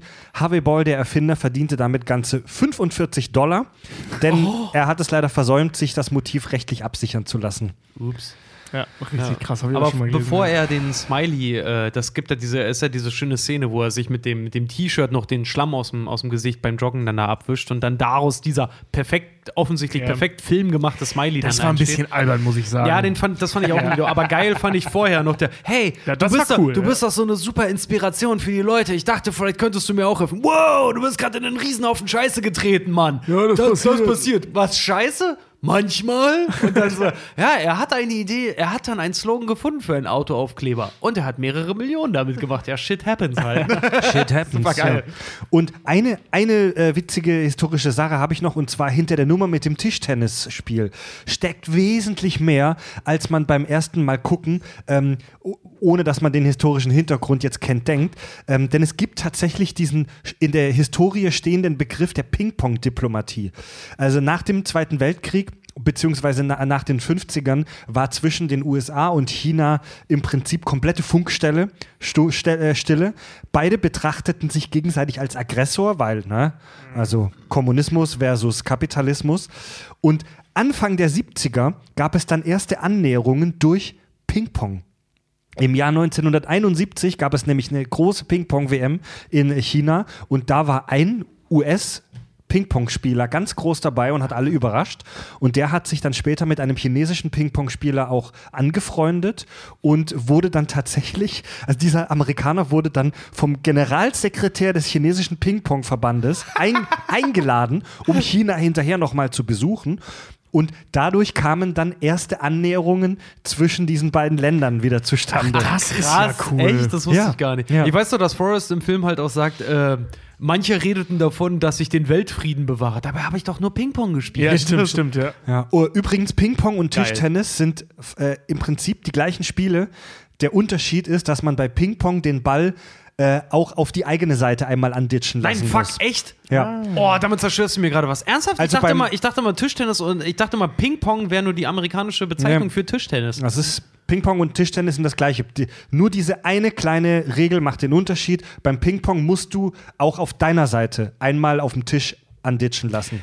Übrigens, kleiner Fun-Fact. Ich, Ping-Pong. ich weiß nicht, ob ihr, ob ihr drauf geachtet habt mal. Ähm, sobald ihm der, weil Forrest kommt ja zum Ping-Pong spielen, weil ihm ein befreundeter Soldat im Lazarett sagt, lass den Ball niemals aus den Augen. Ich weiß nicht, ob er mal drauf geachtet hat. Ich habe heute drauf geachtet. Er blinzelt, wenn er spielt, nicht einmal. Er lässt Ja. den Ball nicht aus den Augen. Das ist mir auch schon mal aufgefallen. Ja. Das ist echt cool gemacht. Und zwar von der ersten Sekunde Ja. an, wo er das sagt. Lass Ja, den Ball genau. niemals aus den Augen. Dann blinzelt der wirklich nie. Ja. Und immer dann, wenn du den Ping-Pong spielen siehst, hat er die Augen voll weit aufgerissen Ja. und ist immer hinter diesem Ball her. Hat immer so einen leicht toten Blick, einfach Ja. voll, er ist voll im Tunnel, der blinzelt nicht einmal. Das ist das, das übrigens, das sind so die Kleinigkeiten. Deswegen hat äh, ein Tom Hanks dafür den Oscar übrigens bekommen. Ja, das weil er nicht geblinzelt hat. Ja, ohne ja, Scheiß. Ja, das, sind, das sind ja. wirklich, das sind so, so, so klein, weil es, das haben, das haben wir damals im, im, im, ähm, in Schauspielführung gehabt. mikroskopischer Subtext. nennt- Ja, nee, das meine ich gar nicht, sondern ähm, es gibt, also du kannst ja im Prinzip deinen ganzen Körper, wenn Du meinst, du wenn meinst, gut du meinst bist, beim Filmstudium hast du das gehabt. Genau, genau, Ja. beim Filmstudium. Ähm, du kannst ja im Prinzip deinen ganzen Körper Dinge machen lassen, gerade wenn du darauf trainiert bist, äh, die du willst. Wo es wirklich schwer ist, ist bei den Augen, weil du die Augen nicht unter Kontrolle hast. Ähm, es gibt ja dieses, ähm, das haben wir, glaube ich, schon ein paar Mal hier gehabt, dieses sarkadische Sehen. Das heißt, das ist so ein, ähm, Augen bewegen sich äh, grundsätzlich in einer sagenhaften Geschwindigkeit. Man muss sich das so vorstellen, ein Auge hat einen Schärfebereich von ungefähr drei äh, ähm, Prozent. Also drei Prozent deines Sichtfelds sind nur scharf. Jetzt guckt euch mal was an, da seht ihr, das sind mehr als drei Prozent, die da scharf sind. Das Ja, liegt ja, daran, dass das- das, das Auge in, in einer wahnsinnigen Geschwindigkeit hoch, runter, hin und her hüpft und Dinge abscannt. Als Gegenbeispiel, also jetzt ganz einfach erklärt, ne? Und als Gegenbeispiel ist übrigens, das seht ihr, wenn, wenn, wenn Leute äh, so wegdriften, das sieht man ja sofort, wenn jemand wegdriftet. Das liegt daran, dass die Augen sich nicht bewegen, weil er gerade nichts fokussiert. Und äh, ähm, das ist etwas, das ist, fast, äh, das ist fast unmöglich zu steuern, logischerweise. Und richtig gute Schauspieler macht unter anderem das aus, dass sie das können, be beziehungsweise bis zu einem gewissen Grad. Da, weil daran kann man nämlich zum Beispiel auch Dinge und Menschen merken das instinktiv, ähm, ob sich zwei Personen schon kennen, wenn die sich sehen, weil Augen dann unterschiedlich reagieren. Das heißt, wenn Fred und ich, wenn wir uns sehen, reagieren die anders, als wenn ich irgendwen auf der Straße äh, ähm, zum ersten Mal sehe, weil die Abscan-Bewegungen anders sind. Und das Ich, mu ich muss dich nicht abscannen, ich weiß, wie scheiße du aussiehst. Genau, Ja, ja. ganz, ganz Und- genau. Deswegen können wir uns halt auch Ja. unterhalten, während wir halt auch in der, in der Weltgeschichte rumgucken. Ja, ja. Oh- Ohne dass es halt zum Beispiel auch unhöflich wirkt. Oder Genau, sowas. genau. Und das ist halt etwas, das du als Schauspieler, ähm, das, das ist eine Talentfrage, dass du das hinkriegst, dass, dass du, wenn du deinen Schauspielkollegen den hast, siehst du natürlich nicht zum ersten Mal am Set. Und im seltensten Fällen wird auch der erste Take benutzt. Also du hast den schon mal gesehen, auch wenn du den im Film gerade erst kennenlernst. Und das glaubwürdig rüberzubringen, unterscheidet halt GZSZ von Forrest Gump. Achtet mal, achtet mal äh, zum Beispiel bei einem anderen Schauspielkollegen, achtet mal auf Morgan Freeman. Es gibt einen Grundsatz im Film. Das heißt immer, wenn der Schauspieler blinzelt, ist die Szene vorbei. Also sobald so auch Schuss-Gegenschuss-Situationen, Du meinst, wenn, der, der- wenn der Schauspieler blinzelt, ist sein Part vorbei, dann sollte eigentlich der Schnitt gesetzt werden. Nicht die Szene, sondern der Schnitt. Ja. Das, Bild- dann ist das Äh, Bild vorbei, ja. Achtet mal auf Morgan Freeman. Morgan Freeman ist, was das angeht, der Meister. Also entweder, sobald er seine Textzeile quasi durch hat, gibt er über seine Augen ein Cue an, also einen Hinweis an seinen Gegenpartner, dass der jetzt einsetzen kann, quasi, dass er mit seinem Spiel fertig ist. Morgan Freeman ist sagenhaft gut darin, das zu verstecken. Der ist, der, also wirklich, der, der ist bombastisch darin, was das angeht. Diese, diese, diese Cues mit den Augen zu geben, Tom Hardy kann das auch super gut. Diese Cues mit den Augen geben, das ist, das ist die hohe Schauspielkunst. Das ist ein Shit. Also gen generell die Augen zu kontrollieren. Ja. Das ist halt Es- wirklich, das unterscheidet. Es gibt sogar Spreu irgend- vom Weizen. Oh Mann, es gibt, ich weiß es nicht mehr genau, aber es gibt sogar irgend so ein filmtheoretisches Buch, das heißt irgendwie so jeder, äh, jeder, Lied, jeder Liedschlag ein Schnitt oder irgendwie sowas. ja, stimmt, Ja, stimmt. und, ja, ja, und, ja. und also Ja, das, Das- ich, auch, ich, hatte, ich habe das von unserem Dozenten Skrovanek damals Ja, auch so genau, mal genau, erklärt. Ja, und, und also kurze Erklärung, Tobi, Richard und ich haben alle an derselben Filmhochschule studiert und wir hatten einen wahnsinnig genialen äh, Dozenten, den Norbert Skrovanek, der leider mittlerweile äh, von uns gegangen ist, aber der hat, ja, Prost auf ihn. Und Hab ihn- hab guter Mann. selig. Und der hat mir mal die Geschichte erzählt, dass Natalie Portman in Leon der Profi, was ja ihr erster großer Film war, dass einer der Gründe, wieso sie genommen wurde, war, dass die beim Casting gemerkt haben, dass die ein instinktives Gefühl dafür hat, wann sie blinzelt. Ja. Also das klingt jetzt extrem weird und abgehoben, aber das sind Dinge, bei denen man sich beim, beim fortgeschrittenen Schauspiel irgendwie Gedanken macht. Ja, ja, das ist aber auch äh, eine Sache, die kann man relativ leicht zu Hause äh, äh, mal nachprüfen. Ähm, das ist so, das, das mache ich immer, das hat, das kommt auch von, von Norbert Skrovanek. Mhm. Der, ähm, da meine ich mal so, äh, warum sind so, so, so, so, so Winzigkeiten im, im Spiel so wichtig? Also in, inwiefern, warum ist das so? Ne? Und er meinte so, ja, weil in der Realität stehen wir uns so gegenüber und wenn wir uns wirklich gut kennen, stehen wir uns nah gegenüber. Und wenn wir uns lieben oder, oder lieben wollen, dann stehen wir uns sehr nah naja, gegenüber. Genau. Aber geh mal zu einer fremden Person und stell dich fünf Zentimeter vor sein Gesicht, weil ungefähr da sind wir als Zuschauer im Kino, weil die Kamera so mega nah an dem Gesicht dran ist. Ja, stimmt. Und, und das ist etwas, das erlebst du in der Realität nicht. So nah bist du nie an Menschen dran wie die Kamera. Und da sind eben solche Feinheiten ähm, so überdeutlich zu sehen, dass das halt dann stimmen muss, weil alles andere wirkt dann halt GZSZ. Es ist witzig, dass du sagst. Weißt du, was Skropanek mir mal als Hausaufgabe aufgeteilt hat? Mhm. Äh, weil wir hatten damals auch, Tobi hatte das auch, wir hatten Thema ähm, Studium, hatten wir. Ähm, Regieführung. Das war ein großer, wirklich sehr, sehr großer Aspekt. Klar, wenn du Regie im Fachbereich studierst, dann ist Regieführung natürlich dein Studienfach. Du, mein, du meinst Schauspielführung? Schauspielführung äh, nee, äh, Regie und, äh, okay, gut, Regie und Schauspielführung, ja. so. Und er hatte mir mal als, als, Hausaufgabe aufgetan, weil ich das mit den Blicken ewig nicht hingekriegt habe, so richtig. Und er meinte auch so, pass auf, geh einfach mal, äh, wir hatten gegenüber, war gleich ein Rewe, ne? Geh mal einfach ein Rewe und die ersten zehn Leute, die dir entgegenkommen, die Augenkontakt halten, die dich abchecken, weil du, weiß ich nicht, nur mit einer Buchse da unterwegs bist, weird aussiehst oder dein Einkaufswagen unverhältnismäßig voll ist oder so. Wenn die dich angucken, versuch mal Augenkontakt mit denen zu halten. Und dann sieh mal, wie die reagieren. Mhm. Und das ist bei sich selber auch, selber mit anderen Leuten einfach mal Augenkontakt zu halten, kann was sehr Freundliches, aber auch was sehr Bedrohliches sein. Und da lernst du, da lernst du Menschen zu lesen mit so einer Scheiße. Das Gut. ist mega geil. Also Hausaufgabe an euch, liebe äh, Kaki-Fans, geht einfach mal in die Öffentlichkeit und starrt Leute an. Ja. Ne, in die Augen. Nee, aber nicht in, in, in, in, die Augen. Nicht, ja, nicht, nicht anstarren. Haltet, haltet mit Leuten einfach mal, auch wenn ihr im Bus sitzt und ihr merkt, euch beobachtet jemand, guckt einfach mal zurück. Und wenn die Leute euch längerfristig angucken, haltet den Augenkontakt so lange, bis die weggucken. Wenn bis sie euch nach der Telefonnummer fragen. Ja, wollte gerade sagen, wenn sie es nicht ohne, ohne Scheiß, wollte gerade sagen, und wenn sie es, wenn sie es nicht, wenn sie es nicht machen, seid höflich und fragt, ob ihr, ob ihr entweder was helfen könnt und wenn es jemand ist, den ihr scharf findet, fragt nach der Telefonnummer. Ja, also liebe, liebe Kaki-Hörer, gucken, gucken, gucken.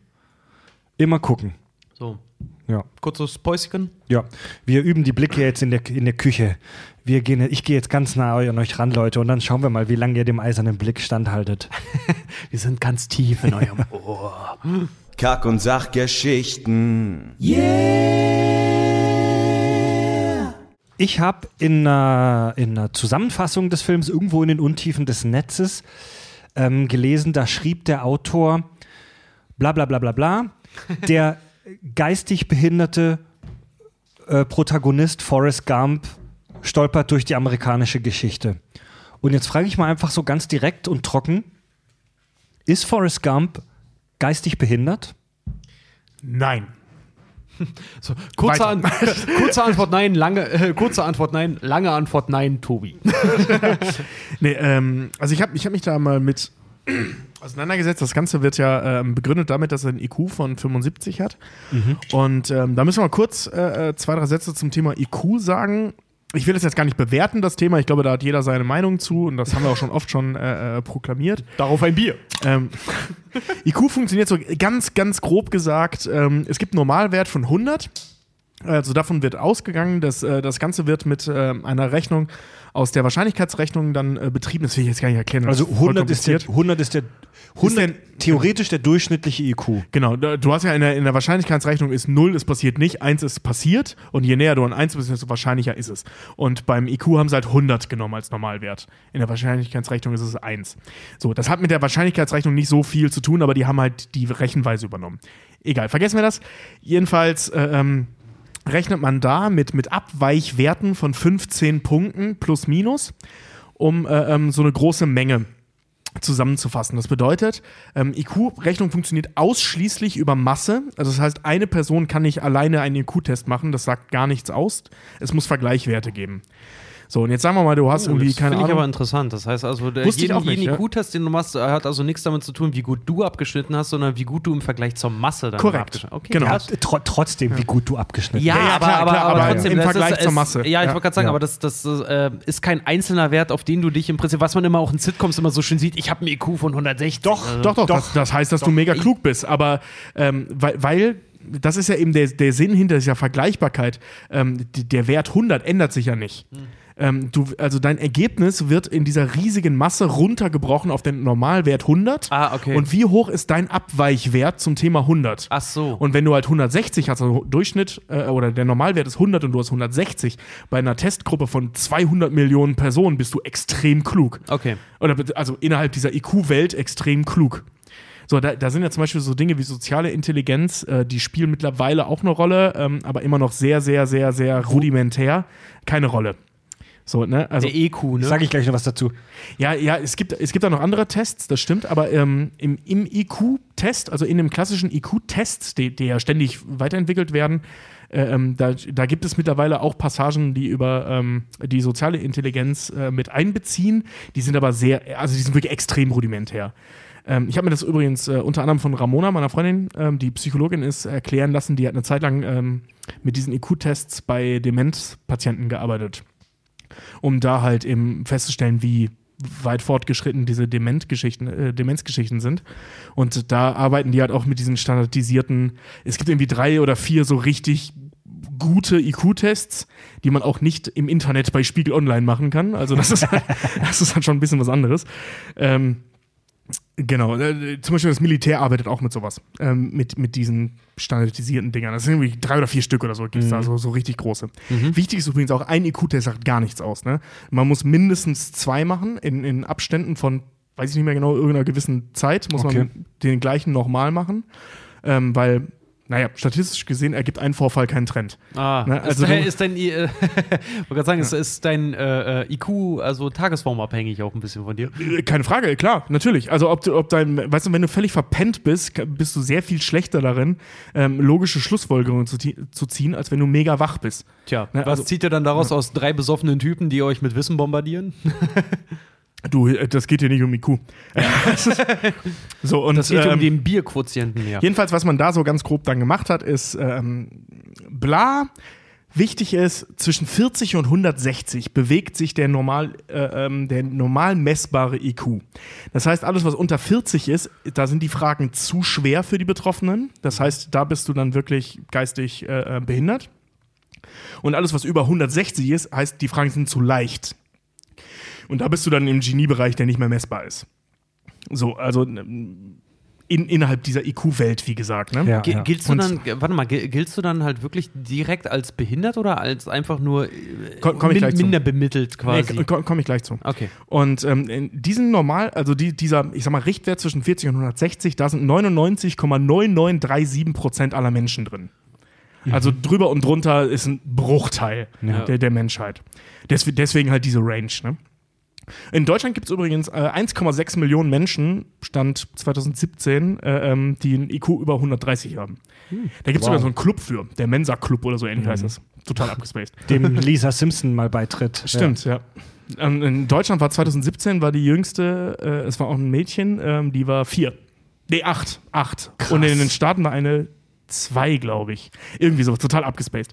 Ach komm, Ich bei dann- ich hab zwei dann- ist doch. Ist, äh, Genau, finde ich nämlich auch. Äh, ich habe ein Interview von einem Typen gelesen, der das bewertet hat. Der meinte so, ja, ey, sorry, aber ein, äh, ein IQ-Test mit zwei ist so eine Sache, allein die Sprachbarriere, egal wie klug die ist, ist mit zwei. Ja, ja. Ich wage zu bezweifeln, dass der Test wirklich aussagekräftig Ja, na, ist. vor allem, wie hoch ist da die Wahrscheinlichkeit nach dem Prinzip, ein blindes Huhn findet auch mal einen Grauen? Naja, gut. Nee, das- ja, also- gut, aber das, also, Also So- da reden wir übrigens auch von einem IQ, die hat irgendwie um 220 oder Also- sowas gehabt, Nee, aber ne? sorry, also, aber IQ-Tests sind doch so, so wie ich es noch aus meiner Bundeswehrzeit, also ich war ja nicht beim Bund, aber ich war ja bei der Musterung, da musste ich auch einen IQ-Test und so einen Scheiß Ja, machen. auch, ja. Das ist doch immer äh, auch mit, mit ähm, sehr, sehr häufig auch mit, mit Multiple-Choice-Aufgaben halt verbunden, mit hier, hier hast du ein Muster, wie geht das logisch das, das weiter? ist und richtig, aber du Sachen. kannst mit, äh, mit also per Glück kein, kein IQ von Ja. über 160. Ich glaube, ich, bei der reden wir, glaube ich, von über 200. Also Krass, so viel Glück kann man nicht haben. ja. Vor allem, bevor das an die Presse geht, wird das Ding auch zweimal gesagt. Wie gesagt, ein IQ-Test, der einmal gemacht wurde, zählt nicht. Also der, der, der sagt nichts aus. Ja, ja, ja. Na, okay. So, und jetzt Müssen wir das Kind heute mal sehen. Vielleicht ja. ist es jetzt irgendwie Heroina, heroinabhängige Crackdealerin. Jetzt kommen wir übrigens äh, zu einem Punkt, den der Film falsch macht. Und zwar wirklich falsch. Ähm, IQ, äh, diese IQ-Nummern, die wir heute haben, von ne, äh, also Mitte 100 und äh, drüber drunter, das ist noch gar nicht so alt. Das macht man, glaube ich, wenn ich mich recht entsinne, seit den 80ern, 70er, 80ern. Das ist ein fließender Übergang gewesen. Irgendwann sind diese Zahlen eingefügt worden. Früher, das macht man heute auch noch, ähm, wird in Jahren gemessen, wie weit du hinterher oder voraus bist. Ja, stimmt. Und, in gelesen, den, und ja. in den 50ern war das gang und gäbe, da gab es diese Nummer noch nicht. Also in den 50ern gab es keinen Schulleiter, der gesagt hat, dein Sohn hat einen IQ von 75, Ah. sondern dein, so dein Sohn ist auf dem Stand eines so und so vieljährigen. Ach so. Das heißt, Krass. diese ganze Nummer, dass Forrest gesagt wird, äh, du kannst nicht auf die staatliche Schule, weil der, die Mindestanforderungen sind 80 IQ-Punkte und du bist bei 75, äh, würde heutzutage übersetzt werden mit, du hängst fünf Jahre hinterher. Nein, obwohl Nein, du, damals. um, umgekehrt. Äh, damals damals, hätte man ja. das gesagt, ja. Also ähm, die Aussage ist nicht falsch, ähm, die, die Wertung ist falsch. Also Mhm. die, die, die Skala ist falsch. Also man hat damals noch nicht gesagt, ähm, also vor allem nicht bundesweit. Es gab vielleicht schon einzelne Städten, ich weiß nicht genau, wann dieses Punktesystem erfunden wurde, Mhm. ähm, aber so, äh, ähm, was so auf Länderebene passiert ist, auch in den Staaten, ähm, war damals, also wie, wie gesagt, 70er, 80er oder so ging Ja. das los, ging das alles nur über Jahre.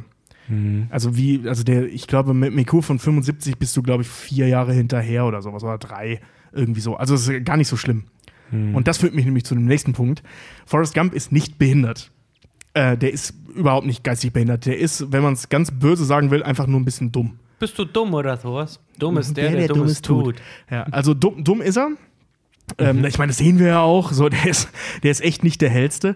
Ähm, auf IQ-Ebene, soziale Intelligenz, wie gesagt, da sprechen wir vielleicht gleich nochmal Da kräuseln mir sich mir gerade die Fußnägeln hoch. Aber Äh, sprechen Ja, das wir ist, gleich das, drüber. ja, das ist Sprechen schwierig. Das ist drüber. wirklich schwierig. Sprechen wir gleich drüber. Ähm, also die, du, äh, man, man spricht, ähm, also es gibt dieses, diesen Oberbegriff ähm, Intelligenzminderung. Und Intelligenzminderung beginnt ab einem IQ von 69. Das heißt, da ist, da ist er schon mal drüber. Und bei einem IQ von 69 spricht man von einer leichten Lernbe oder von einer Lernbehinderung, Schrägstrich einer Borderline-Intelligenz. Und das ist so in der Range von 70 bis tatsächlich ganz hoch 84. Ähm, das sind halt fließende Übergänge, logischerweise. Ja. Aber wirklich erst von, von, von einer richtigen Intelligenzminderung und das, das spielt schon in die Borderline-Intelligenz mit rein, eben ab 69. Und ähm, wie gesagt, die Übergänge sind da so ein bisschen fließend. Und äh, übrigens, äh, diese Borderline-Intelligenz oder diese Lernbehinderung ähm, haben ungefähr 15 Prozent der, Mensch, äh, der gemessenen menschlichen Bevölkerung. Also das ist nicht selten. Das okay. ne, hat jeder, was ist das dann? Achte. Ne? Ja, ja. So, die leichte Intelligenzminderung, die liegt zwischen 50 und 69, äh, 69. Also da reden wir dann wirklich von einer Intelligenzminderung. Das sind so 2,5 Prozent der Menschheit, die gemessen wurden, äh, die das haben. Und da bist du, äh, wenn du erwachsen bist, ich glaube, wenn ich das richtig habe, sind die von 21 ausgegangen, nicht von 18. Also wenn du 21 Jahre alt bist, ungefähr auf dem geistigen Stand eines 9- bis 12-Jährigen. Krass. Und da spricht man, also da spricht man noch nicht von Behinderung, aber schon von Intelligenzminderung. Also da bist du dann schon, also nicht pflegebedürftig, aber so, so äh, ähm, äh, äh, Nicht, Sonderschul. nicht Geschichten. Funktionär, nicht allein Ja. Funktionär mehr? Oder Nee, so? do- do- doch, klar. Ähm, aber du bist halt nicht, nicht äh, äh, ähm, lernfähig einfach. Du, Ah. bist, du bist dann, oder beziehungsweise sehr stark eingeschränkt lernfähig. Also ich habe ich hab gelesen, dass solche Leute, die so eine, wie gesagt, Zitat, äh, leichte Intelligenzminderung haben, dass die mit 18, 19 Jahren das Niveau eines Grundschulabschlusses erreichen können. Ja, das ist ja so zwischen 9 und 12. Ja. Ja, nur um das so zu ver verbildlichen. Dann Ja. gibt es die, äh, äh, die mittel, äh, ähm, mittelgradige Intelligenzminderung. Das ist das, was man früher Debilität nannte. Also bist du debil? Ist äh, im Prinzip ähm, eine mittelgradige Intelligenzminderung. Da sprechen wir schon von 35 bis 49 äh, IQ. Da bist du wirklich. Übrigens ein supergeiler Comeback, wenn dich Leute mal fragen, bist du behindert? Ob du behindert bist, habe ich gefasst. Nein, ich habe eine debile Grenzbehinderung. Ja, äh, ja, da bist du halt in diesem Bereich. Ne? Und ähm, genau, bei der schweren, äh, ähm, was habe ich jetzt, wo war ich jetzt? Bei der mittleren. Du warst gerade genau, bei 35 bis 49. Das sind 0,4 Prozent der Menschheit, die das haben. Das ist mega wenig. Wow. Ähm, da bist du dann halt auch wirklich schon, äh, ähm, ich, sag mal, aufsichtsbedürftig. Pflegebedürftig ist ein schwieriger Begriff, ne? weil du bist ja nicht bettlägerig, du bist einfach nur ein bisschen doof. Ähm, Also Ja. ganz böse gesagt. Aufmerksamkeitsbedürftig, ja. Ja, um ähm, wirklich äh, als geistige Behinderung, so, das ist ein sehr dehnbarer Begriff, weil der ist nicht so richtig definiert. Okay. Ähm, man kann auch schon mittelgradige äh, Intelligenzminderung als geistige Behinderung einstufen, weil du halt schon echt ein paar Jahre hinterherhängst. Aber wenn man in die schwere ähm, Intelligenzminderung reingeht, oder die sogenannte Imbezilität, wie man das früher nannte, ähm, da bist du bei 20 bis 34 IQ. Das sind 0,3 Prozent der Menschen, die das haben. Und da bist du als 18, 19, 21-Jähriger auf dem Stand eines 3- bis unter 6-Jährigen. Krass. Da, also da ist dann schon, da, da, sprechen wir dann von einer geistigen Behinderung im, ich sag mal, klassischen Sinne, wie wir das so in der Gesellschaft kennen. Und die schwerste äh, ähm, Intelligenzminderung, also so nennt sich der Begriff, das nannte sich früher übrigens, deswegen klinge ich gerade so ein bisschen lächelnd, Idiotie. Also das war damals der Fachbegriff dafür, war Idiotie. Daher kommt die Beleidigung, du ah, Idiot. Ah, Bladeheit ja. des Kopfes. Ja, ja, genau. Bladeheit äh, des Leibes. Nee, das ist ein Bladeheit des Kopfes. Ja. ja, oder halt eben äh, Schwachsinn, was ja heute, äh, das hatten wir schon mal in irgendeiner Folge, ähm, dass das immer noch im Rechtssystem immer noch ein Begriff ist, was seit Jahren, Jahrzehnten in der, in der Psychologie keine Rolle mehr spielt. Tobis Lieblingsbeleidigung äh, im Übrigen Schwachkopf. Schwachkopf, ja. Das ist übel.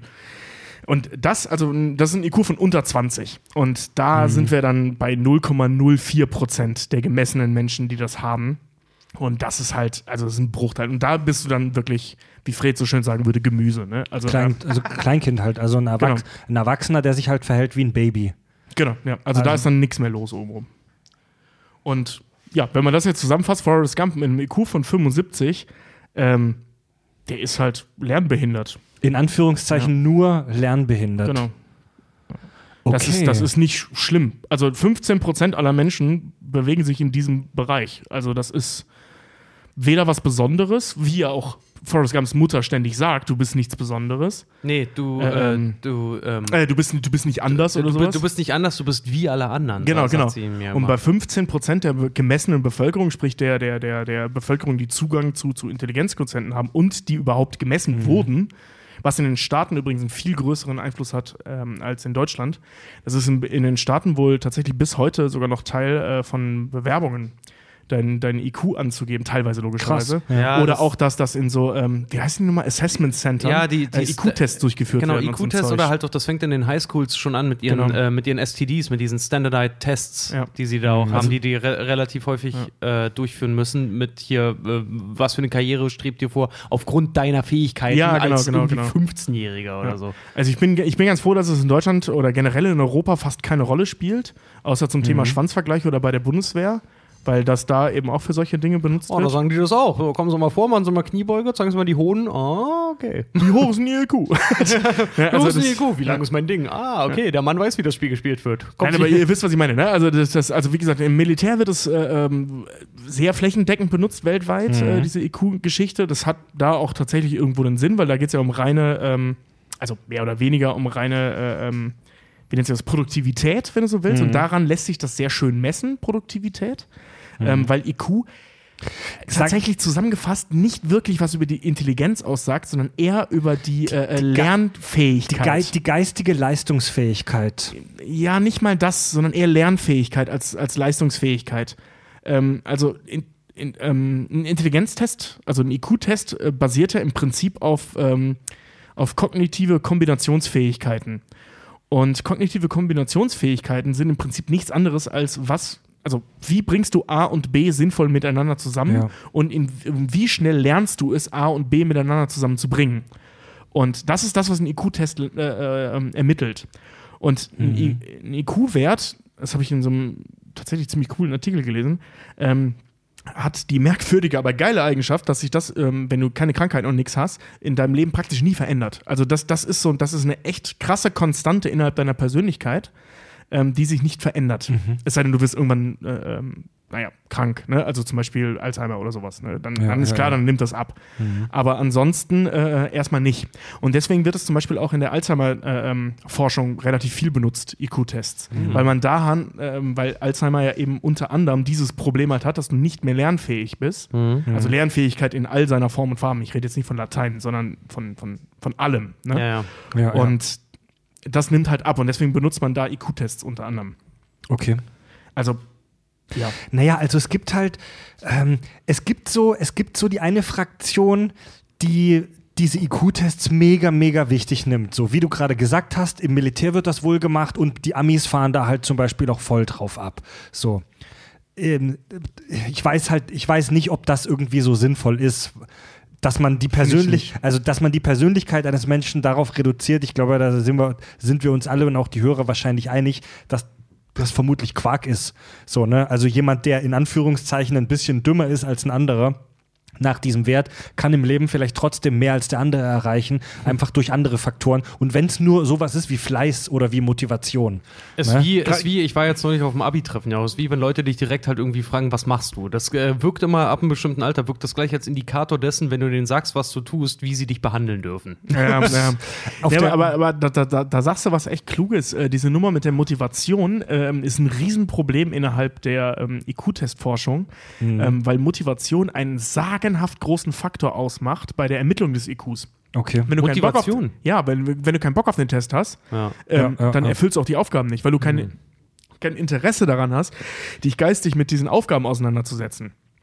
So, Auf und, der- und warte, äh, ähm, äh, wa- warum ich das sage, Entschuldige, wa- warum ich das sage, äh, ähm, also wo das wirklich ein Problem ist, ist bei hochbegabten Kindern. Ja. Ähm, hochbegabte Kinder neigen ja dazu, gelangweilt zu sein. Das ist ja so ein Riesenproblem. Selbst Einstein hatte nur eine 4 in Mathe. Ja, was das- übrigens ja, falsch ja, ist. Ich weiß, ja, ja, auf jeden Ja, Fall, aber als, als, als Sinnbild Ja, ja, ja. Des, des Ganzen. Übrigens, ja, äh, ähm, historischen Figuren nachträglichen IQ zuzumessen. Ähm, ich habe da ein schönes Zitat gelesen, aber ich mache es mit einem noch schöneren Zitat. äh, ähm, äh, äh, gilt im Verstand so sehr als Nahrung wie das Foto von Sauerstoff einem Ertrinkten. ja. Das, das, macht, das macht wirklich überhaupt keinen Sinn. Ja. Also auch zu sagen, äh, Stanley Kubrick hatte wahrscheinlich einen IQ von über 200. Keine Ahnung, der hat nie gemessen. Wissen wir nicht. Äh, äh, Mozart hatte wahrscheinlich einen IQ von 180. Keine Ahnung, wissen wir nicht. Hat er nie gemessen.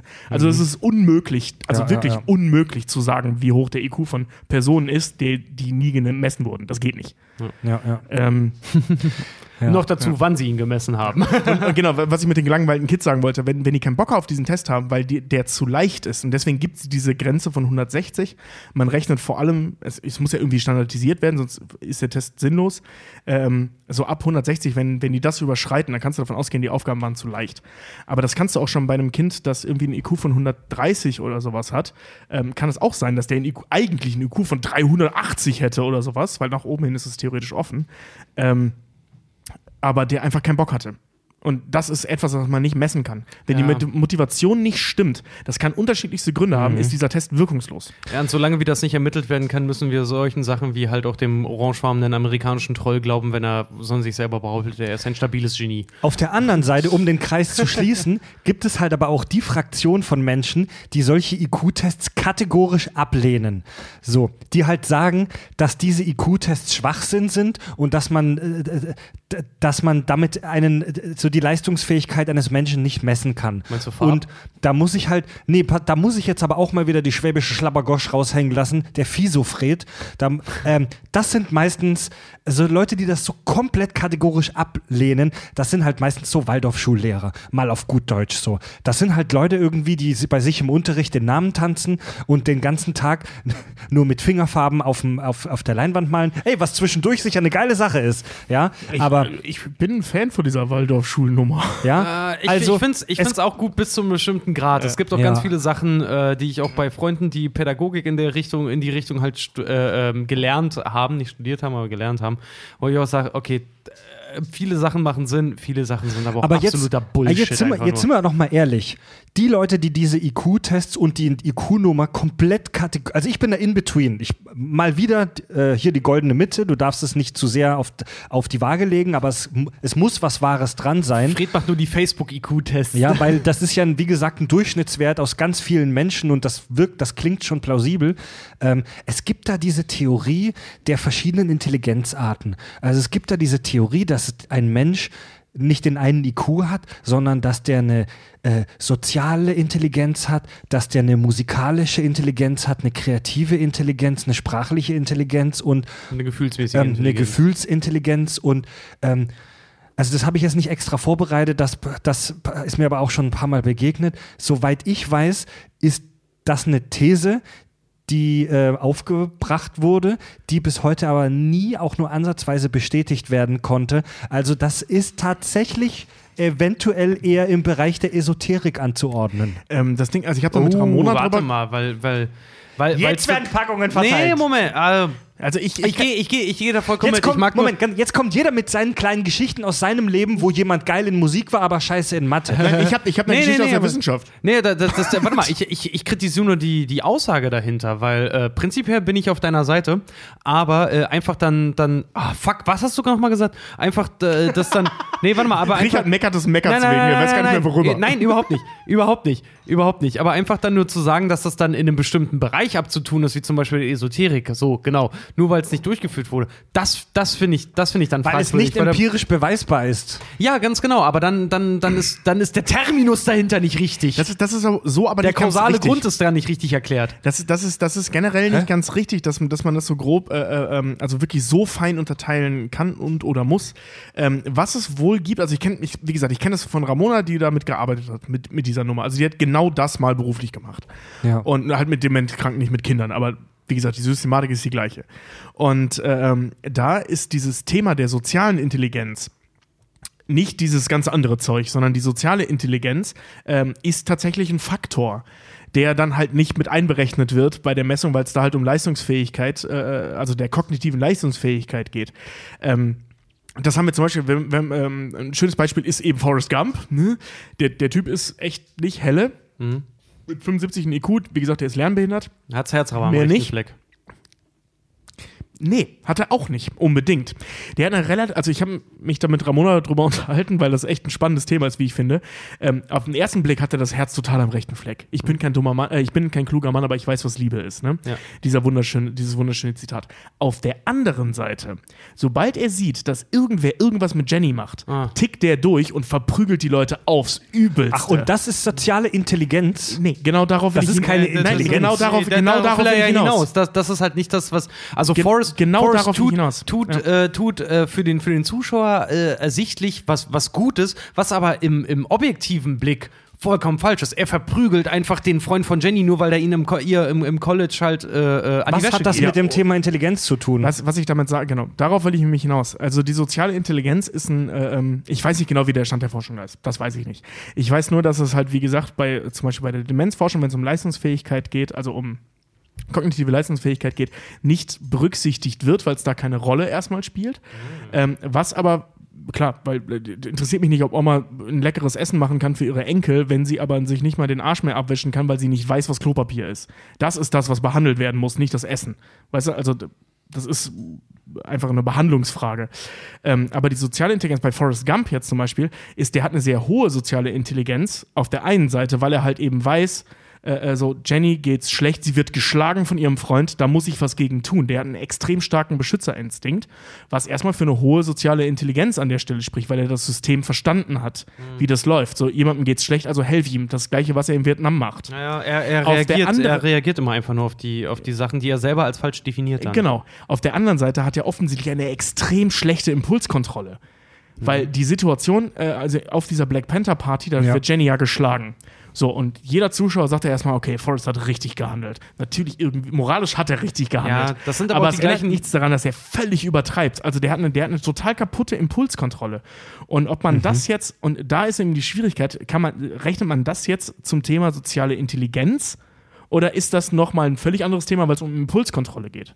Also wir, Wisst ihr, wie ich meine? Leute, die, die, bei dieser Diskussion, wir führen jetzt so eine, diese Diskussion wurde schon eine Million Mal geführt und das Problem ist, wenn ich jetzt zu dir sage, dass ich das persönlich Quatsch finde, weil ich das, weil ich den Begriff soziale Intelligenz albern finde, ähm, dann denken die Leute jetzt, ich wäre irgendwie ein kalter Motherfucker, dem das egal ist, dass Leute irgendwie ein Talent dafür haben, mit Menschen umzugehen. Aber so ist das nicht. So, natürlich gibt es Leute, die dann mega gutes Gefühl haben und die da gute Antennen haben und die da, ähm, die da einfach ein Talent, sage ich mal, dafür haben. Aber das muss man nicht in diesen Begriff Intelligenz einordnen, denn das Wort Intelligenz bedeutet kognitive Leistungsfähigkeit. Ja. Und das Sozialleben von, also das sind, das sind, das sind, das sind falsche Begriffe, die man da zusammen in einen Topf wirft. So, niemand sagt, dass jemand, der einen schlechten IQ hat, ein schlechterer Mensch ist. Du kannst ein mega guter und lieber und toller und sozialer Mensch sein, aber halt hast trotzdem keinen hohen IQ. Und niemand sagt, dass du deswegen weniger wert bist. Aber dieser Begriff, dieses Wort Intelligenz wird benutzt für, ich sag's nochmal, kognitive Leistungsfähigkeit. Und so einen sozialen so, einen, so, ein- so ein soziales Gefühl, das kannst du nicht mit Zahlen messen, so viel wir wissen. Also du kannst keinen Zahlenwert dieser Nummer beigeben. Und das bedeutet. das hat man aber lange auch über die Intelligenz gedacht. Also ja, ich, aber ich sage ja nicht, dass es soziale, also ich sage, ich, ich, ich bezweifle, ich finde das Wort soziale Intelligenz oder auch musikalische Intelligenz, das ist einfach ein komisches Wort. Da, da versucht man etwas, das nicht greifbar ist, greifbar zu machen. Ich finde das, ich, ich muss dir da recht geben, ich finde das nämlich auch seltsam, weil lass das mal in die, in die Superlative halt hochhieven. Lass jemand äh, eine sehr gute für Zahlenwerte und für die, für die Statistik und Co. eine sehr gute emotionale oder, oder soziale Intelligenz haben. Und der ist aber zum Beispiel pädophil. Ähm, wo, wo fällt, fällt sowas dann zum Beispiel halt auch einfach Ja. rein? Jemand, der halt gut mit Kindern kann, aber dann halt dahingehend, ist das krank? Ist das, ist das ein Defizit? Ist das, ist das eine überdurchschnittliche Intelligenz? Ist das einfach nur was, was wir in unserem sozialen Empfinden als, als, als, als äh, schwach und falsch und, und inkorrekt interpretieren, das aber quasi laut der Skala total übermäßig gut ist halt einfach quasi. Ich finde das auch, das, das, das ist so ein, das ist so ein komisches F- Für und Wider, was, was, was nicht klar definiert werden kann. Also das ist was, was, was schwer entzaubert und erklär, erklärt werden kann da an der Stelle. Da, da müssen, muss ich, glaube ich, äh, ähm, jetzt mal die böse, wir haben keine Ahnung, Keule schwingen. Ich weiß Ey, nicht, wie weit der Stand der, Wissenschaft an der Stelle De ist. definitiv, Mann. Aber was da, was man da aber zum Beispiel ich, als, als äh, Beispiel nennen kann, beim Da Thema IQ sind äh, ähm, böse gesagt, äh, ähm, in Anführungszeichen, Fachidioten, ja. die halt, oh, Verzeihung, die halt so Dinge können wie äh, äh, Mathe und Physik at Ja, its ja, ja. best. ja, und vergessen aber eine Hose anzuziehen zur Arbeit oder Genau. so, ja. Und das ist auch ein Teil der äh, kognitiven Leistungsfähigkeit, den Alltag zu meistern. Ja. Und damit rede ich jetzt nicht von einer sauberen Bude, sondern äh, äh, logische Schritte daraus zu ziehen, wie man sich halt äh, ähm, A verhält und B auch in anderen Bereichen äh, ähm, aufbauen kann. Zum Beispiel ey, mal mal ein Strichmännchen. So, ne? also, also die Visualisierung von Gedanken ähm, fällt Leuten, die extrem, also was ich will jetzt nicht über einen Kamm scherend, ich rede jetzt über ein konstruiertes Beispiel.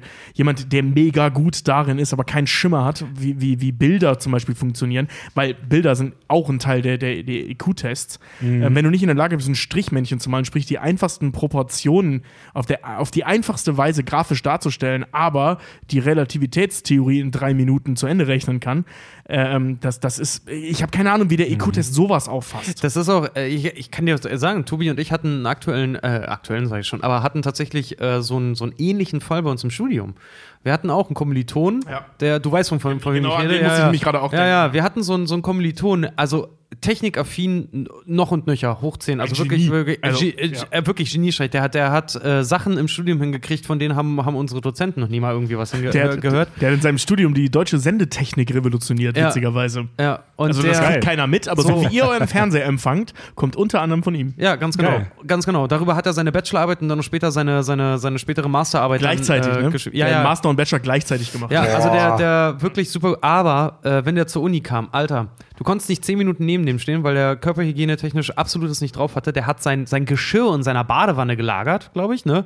Äh, und aus dem gesamten Studienkreis haben alle mal zusammengelegt, um ihm mal ein paar Schuhe zu kaufen, weil der original mit Mülltüten an den Füßen zur Uni gekommen ist.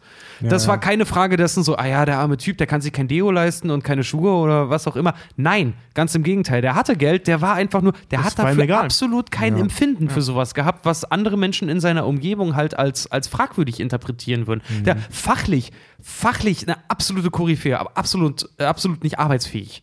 Also äh, mit, mit anderen quasi. Na gut, wir, wir driften gerade ab und das ist auch ganz wundervoll. Viele Meinungen, wenig Fakten.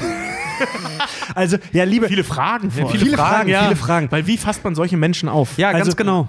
Also liebe, liebe Hörer da draußen, schickt uns gerne auch mal über unser Kontaktformular auf kack und sachte eure Meinung zu dem Thema. Wenn ihr vielleicht sogar jemand seid, der in dieser Richtung Fakten hat und auch fachliche Ahnung hat, schickt uns da äh, gerne mal irgendwie ein bisschen Feedback, ähm, was mit dieser Intelligenzartentheorie, was da denn dran ist. So, naja, Also die ich- kognitive Ich, Leistungsfähigkeit. ich muss ganz ehrlich sagen, dass ich es schwierig finde, zum Beispiel eine musikalische äh, Intelligenz rauszurechnen, weil, sorry, Musik jetzt abgesehen von, von natürlich einer Menge Gefühl, die dazu gehört, ist das eine berechenbare äh, Wissenschaft, wenn du so willst. ja, ja, Ne? ja. Also das ist ja runterbrechbar, Ja. Musik. Das ist genau das gleiche wie, äh, ähm, okay, der böse Begriff malen oder, oder, oder schreiben. Das sind alles Dinge, die runterbrechbar sind auf Systematiken. ja, richtig. Ne? Also Ja, das we- weißt du, es, wir, man streitet sich ja hier im Prinzip nur um Begrifflichkeiten, sag ich mal. Ja, genau. Und ähm, naja, abschließend kann man im Prinzip nur sagen, so der, der Intelligenzquotient ist halt auch nicht alles. Ne? Es zählt auch, dat, es ist auch wichtig, dass ihr wisst, wie ihr euch die Hose morgens anziehen könnt. Ja, also man muss, also abschließend zum IQ würde ich gerne sagen, weil ich Seid bin auch keine kein, Sheldons. Nein, seid, bin- seid, seid Sheldons, aber bin- seid doch auf dem sozialen Level wie ein Sheldon. Seid Lennart. Ja. Ähm, was, was ich, was ich äh, äh, genau abschließend sagen möchte zum Thema IQ, ich bin auch kein großer Fan davon, weil das für mich äh, ein ganz großer Schwanzvergleich eigentlich nur ist. Ach ja, das sagt nur jemand mit einem IQ von 120. Nein, das sagt nur jemand mit einem IQ von 30. Ich, ich sag nichts daraus. Ein Wunder, ich, dass du eigentlich reden kannst, Ich, ich, ich werde Teufel, das zu, zu, zu erzählen, was bei der Bundeswehr dabei rauskam. Ähm, jedenfalls, was ich da, äh, sagen Ach, ich will. kann es dir sagen, nicht ermittelbar. nee, ich habe mal ja, abgebrochen. ja, ja, ja. Nee, weil ich, Äh, äh, ja, ähm, ehrlich gesagt, ja, weil äh, du hast recht, ich habe keinen Bock gehabt und hab's abgebrochen, weil ich ausgemustert werden wollte. Ja, wie gesagt, das ganze Thema ist für mich ein großer Schwanzvergleich. Ähm, das hat in der Wissenschaft und, äh, gerade in der Psychologie spielt das eine große Rolle und das ist auch richtig so, aber da sollte das auch bleiben. Ja. Also diese Nummer, das in den Alltag oder in die Arbeitswelt zu transferieren, Ja, ist ja. absolut schwachsinnig. Ich glaube, Es da vor sind wir allen uns Dingen hat da einfach nichts Ist vor verloren. allen Dingen hochgradig unprofessionell. Eben. Ich Das glaube, ist wirklich ja. in Zeiten, in Zeiten von Teambuilding-Maßnahmen und halt irgendwie äh, sozialpsychologischen Modellen, die es halt gibt, um, äh, gibt ja dieses schöne Farbmodell mit, mit, mit, mit rot-dominanten, grün-dominanten und blau-dominanten Arbeitern, dass die für Gruppenprojekte zusammengeschmissen werden und solche Sachen. Absolut fehl am Platz. Du kannst nicht jemand, der absolut null äh, soziale Fähigkeiten hat, kannst du nicht in, in einer Firma, äh, weiß nicht, als Teamleiter beschäftigen oder sowas. Das machen leider viele, aber du solltest es nicht tun. Kaktuschefs. Ja. Ja, mit Stacheln. Ja, also gut, ja, was soll man dazu sagen? Abschließend, nach allem, was wir aus dem Film wissen, haben wir keine Hinweise darauf, dass Forrest Gump eine geistige Behinderung hat. Ähm, er ist halt einfach nur ein bisschen doof, um es mal direkt auf den Punkt zu bringen. Wisst ihr, was meiner Meinung nach die eigentliche Leistung von uns, den Kack- und Sachgeschichten, ist? So unser, in unserem Gesamtwerk, sage ich mal so, in unserer Gesamtexistenz. Besoffen Wörter aussprechen können wir die entmythologisierende Existenzialinterpretation. ähm, Leuten wieder, Leuten, Leuten Bock aufs Interpretieren machen. So, ich hab, ey, ich hab während meiner Schulzeit Gedichtsinterpretationen gehasst. Oh, die du, ey. Und ich war, ich war auch scheiße drin, weil ich, weil die Motivation bei mir nicht da war und weil die Lehrer immer was anderes drin gesehen haben als ich.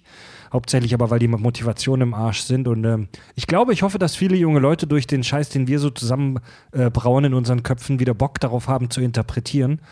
Und ähm, Lasst euch von euren Lehrern nicht einreden, dass eure Interpretation falsch ist. Ey, vor allen Dingen, weil, weißt Ja. du, weißt du, wann, ich habe auch Interpretationen auch von Texten und von Gedichten und von Co. immer falsch gemacht, bis mir meine damalige Deutschlehrerin mal sagte, das war leider erst zur Oberstufe, die mir dann sagte, Leute, vergesst nicht, interpretieren heißt nicht, ihr zieht euch was aus dem Arsch. Interpretation von Genau. Texten als auch von äh, Filmen ist das übrigens genauso, äh, bedeutet eine andere Sprache zu sprechen. Das heißt, nur wenn ihr die Sprache könnt, dann könnt ihr auch verstehen, was dort gesagt wird. naja, ich habe ich hab das irgendwann so gelernt, wenn du interpretierst, äh, du kannst, also saug dir nicht was aus dem Arsch und wenn du dir was aus dem Arsch saugst, dann beleg es. Ja.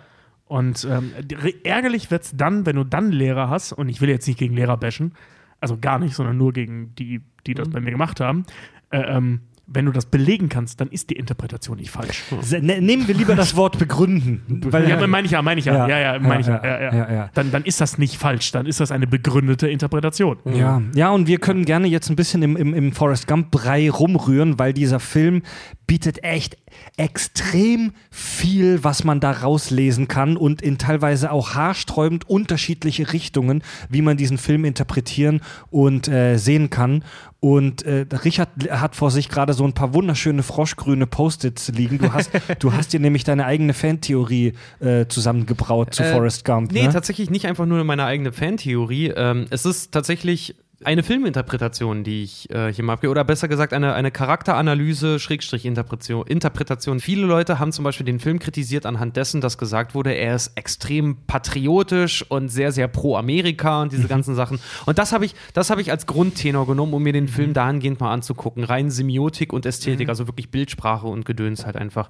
Und ähm, wie gesagt, es sind solche Kleinigkeiten, ich habe es vorher schon mal erwähnt, wie zum Beispiel wie ein Lieutenant Dan halt vorgestellt wird, mit einer Klo-Rolle, dass du halt einfach an, von Anfang an sofort realisierst, okay, das ist eine Person von Dringlichkeit.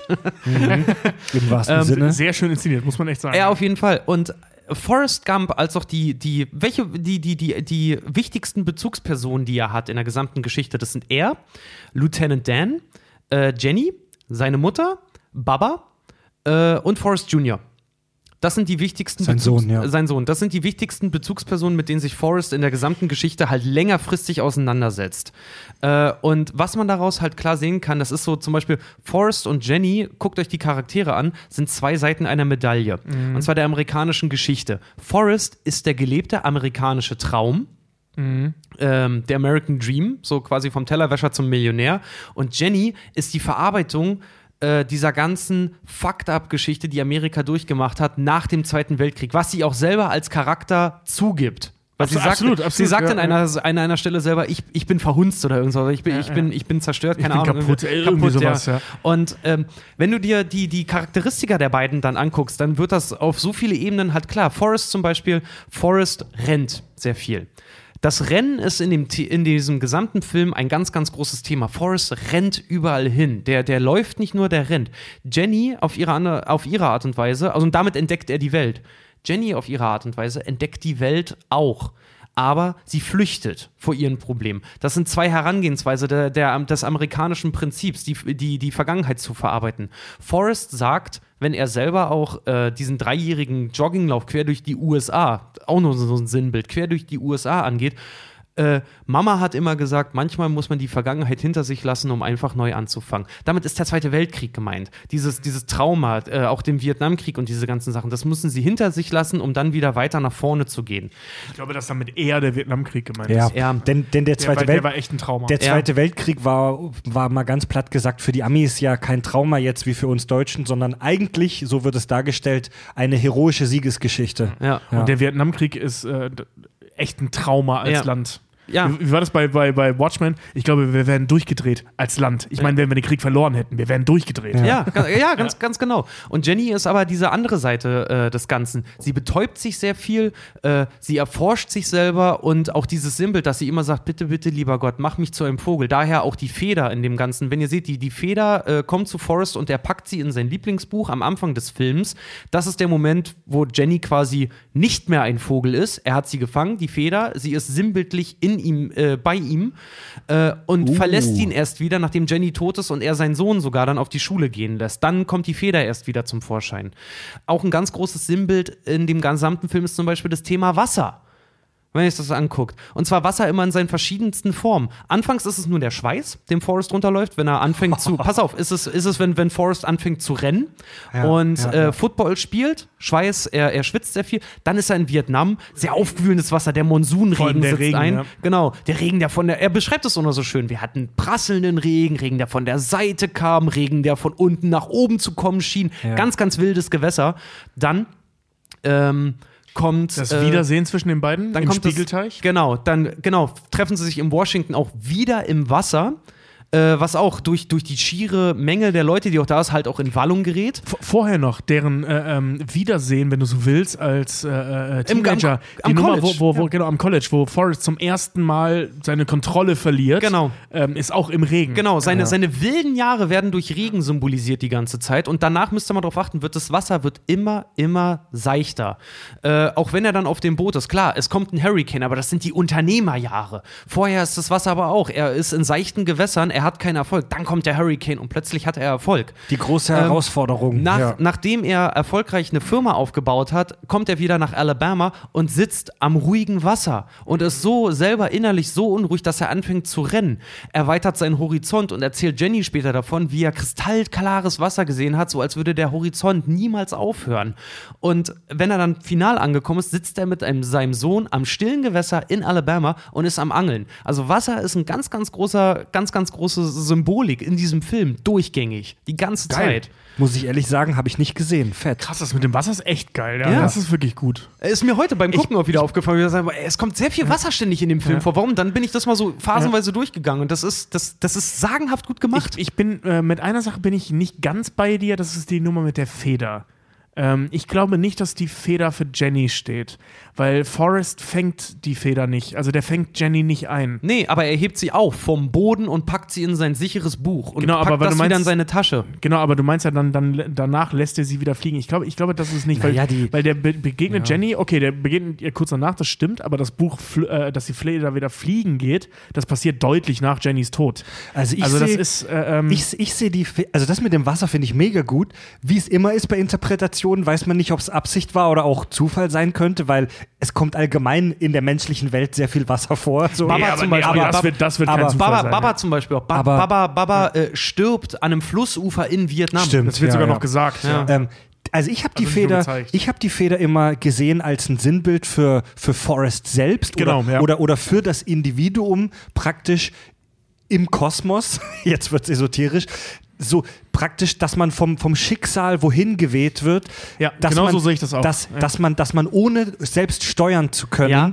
ähm, da, durch das Schicksal irgendwie so laviert und am Ende, als Forrests Geschichte praktisch abgeschlossen ist, nimmt er die Feder und steckt sie ein, so dass die Feder nicht mehr äh, planlos rumfliegen kann. Sprich, er schließt seine eigene Geschichte für sich ab und sagt, ab jetzt bin ich nicht mehr Spielball der Gezeiten, sondern jetzt hört das Ding auf, Aber- ab jetzt kontrolliert. Genau, aber am Ende macht es ja wieder auf und dann geht es wieder von vorne los. Ne? Scheiße, das Man, recht. man, ja. man, ja, man, kann, man könnte sogar noch ändert an der Theorie man, nichts. man, man, könnte- man könnte sogar noch einen ganzen Schritt weitergehen und sagen, dass, dieser, dass diese Feder praktisch so ein, ein, eine Art verheißungsvoller Funken ist.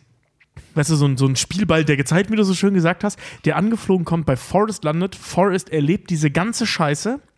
Also sein Leben wird von eigentlich ziemlich kacke hin zu wunderbar bis zum Moment des äh, abgeschlossenen Wunderbarseins, als Jenny ist tot und jetzt hat er seinen Sohn, sein Leben ist, also das unruhige Jenny ist weg, so ganz böse gesagt. Ja, ja, ja. Oh, ja. Und, und, und jetzt ist es gegroundet. So, jetzt, er hat das Ende seiner Reise erreicht. Also kann die Feder zum nächsten fliegen. Ich finde halt genau weißt das. du, der, der, der, ein, der ein Schicksal braucht, das ein gutes Ende Genau, findet. aber da, da kommen wir halt zu der Figur von Forrest Jr., weil deswegen finde ich nämlich, ist die Feder eigentlich so, sim so sinnbildlich für, für Jenny.